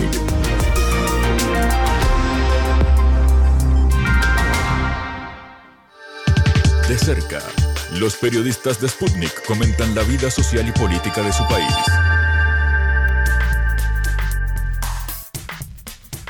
Seguimos en órbita, Natalia, y ahora para repasar una historia de vida muy interesante. Así es. Eh, el año pasado estuvimos conversando con alguien que es muy conocido en México y seguramente en otras partes del mundo también. Llegó a ser eh, tapa de la revista muy conocida Vogue. Eh, y se trata de una modelo mexicana que es la modelo, la primer modelo albina de México. Estamos hablando de Ruby Vizcarra. Eh, el albinismo es un trastorno causado por variantes que afectan la función de los genes que controlan la formación de melanina y que provoca la ausencia o la reducción significativa de este pigmento. Eh, se transmite de padre a hijos y afecta a personas sin distinción, distinción de raza o género y no tiene cura. Es un, es un trastorno que... Sí, crónico. Está, exactamente, exactamente. Eh, esta modelo, Ruby Vizcarra, bueno, va, a contar en esta nota que ha sufrido discriminación, sobre todo cuando era adolescente, eh, pero ha recibido mucho apoyo, eh, hizo terapia, fue apoyo de diferentes formas y logró eh, cumplir con el sueño de ser modelo. Yo les recomiendo escuchar esta nota que hizo nuestra compañera, la periodista de Sputnik México, Daniela Díaz, y además a partir de ahí visitar las redes sociales de, de Ruby Vizcarra porque hay unas fotos, también en la nota que está publicada en spoonienews.com, hay unas fotos realmente muy hermosas. Ese, me parece que es un buen, una buena definición. Es lo que estaba haciendo acá mientras te escuchaba. Mirando justamente las imágenes, la verdad que vale la pena. Hecha la recomendación, Natalia, vamos a escuchar un poco más de la historia de vida de Ruby Vizcarra. Las voces del día.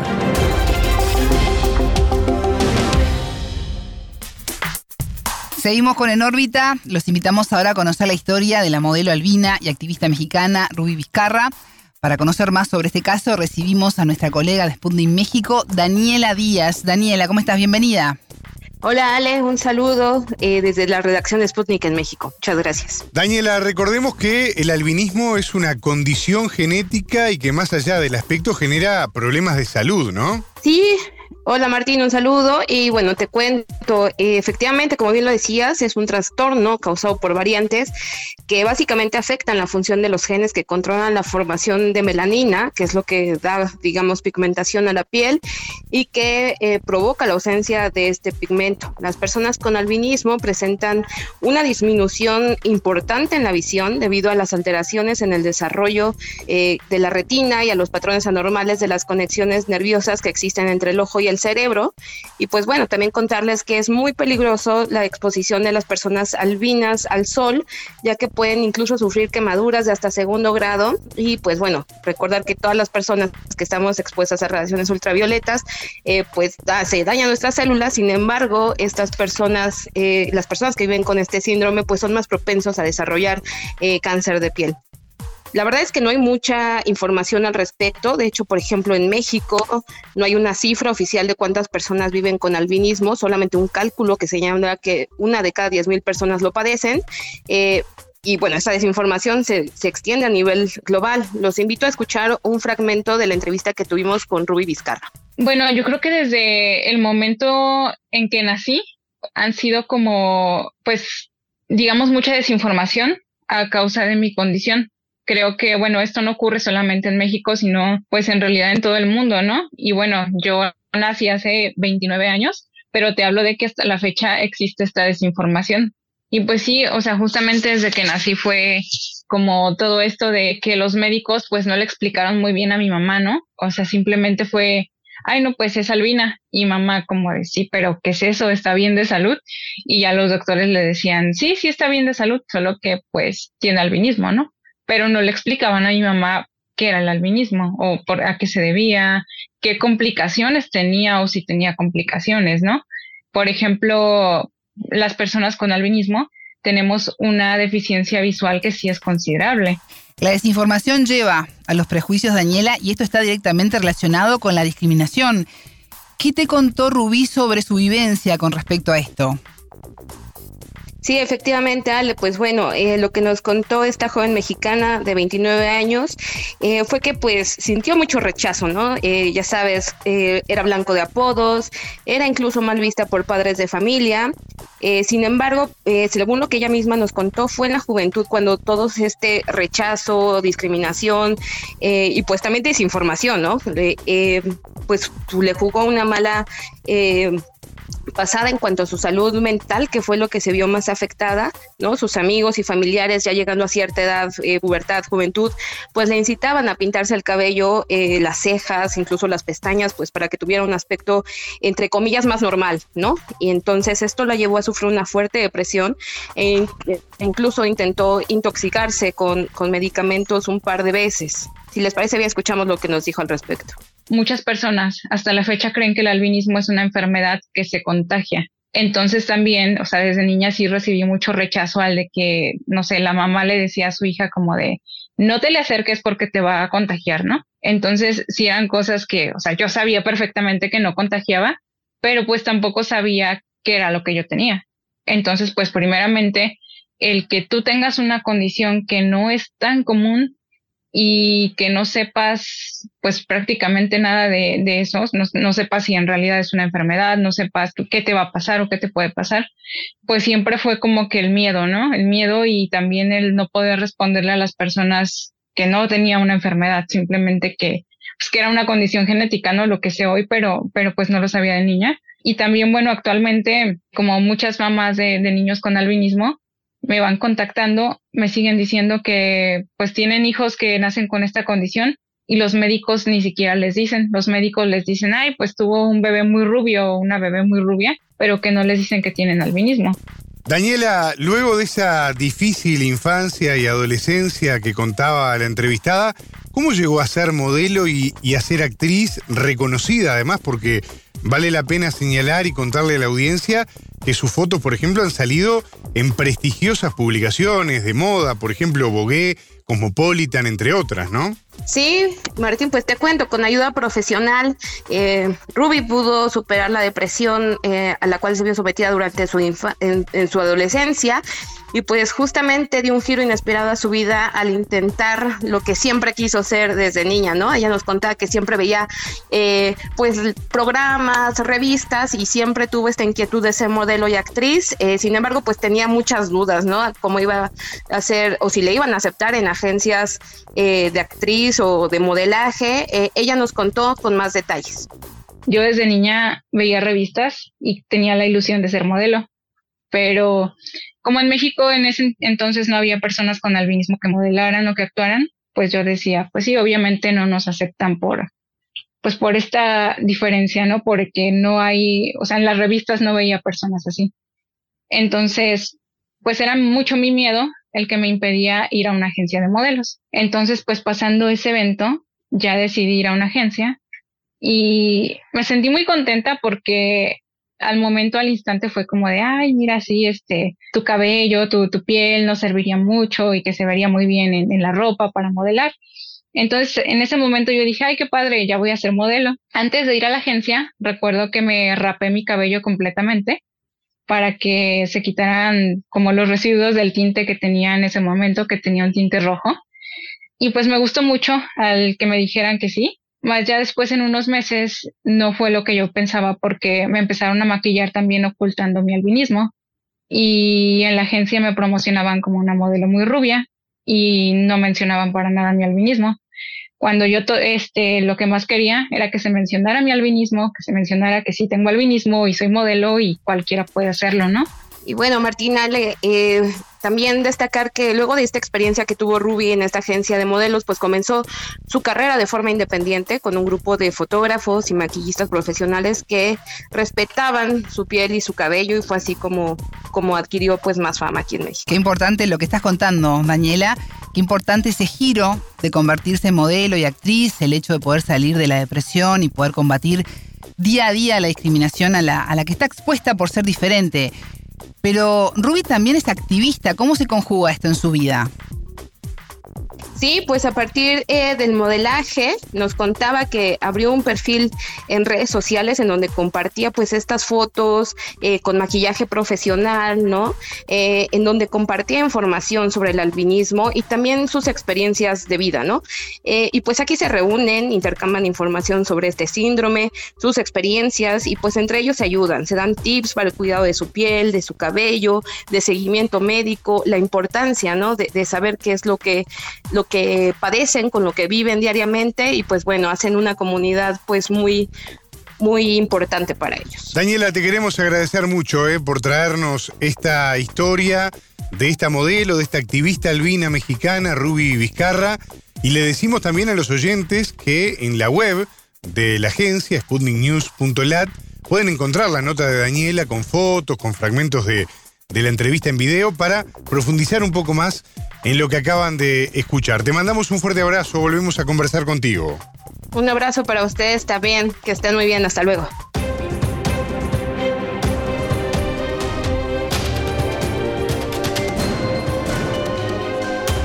Radio Sputnik.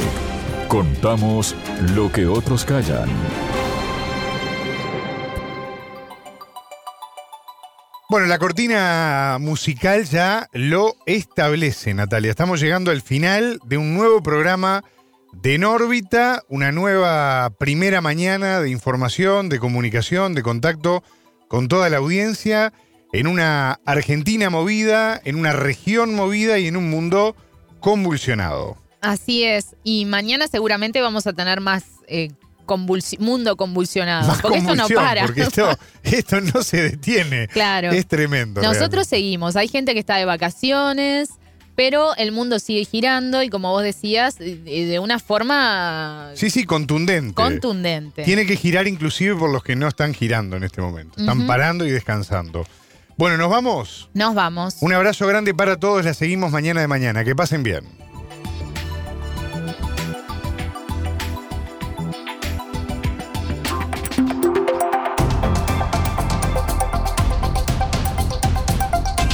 Estás escuchando Radio Sputnik.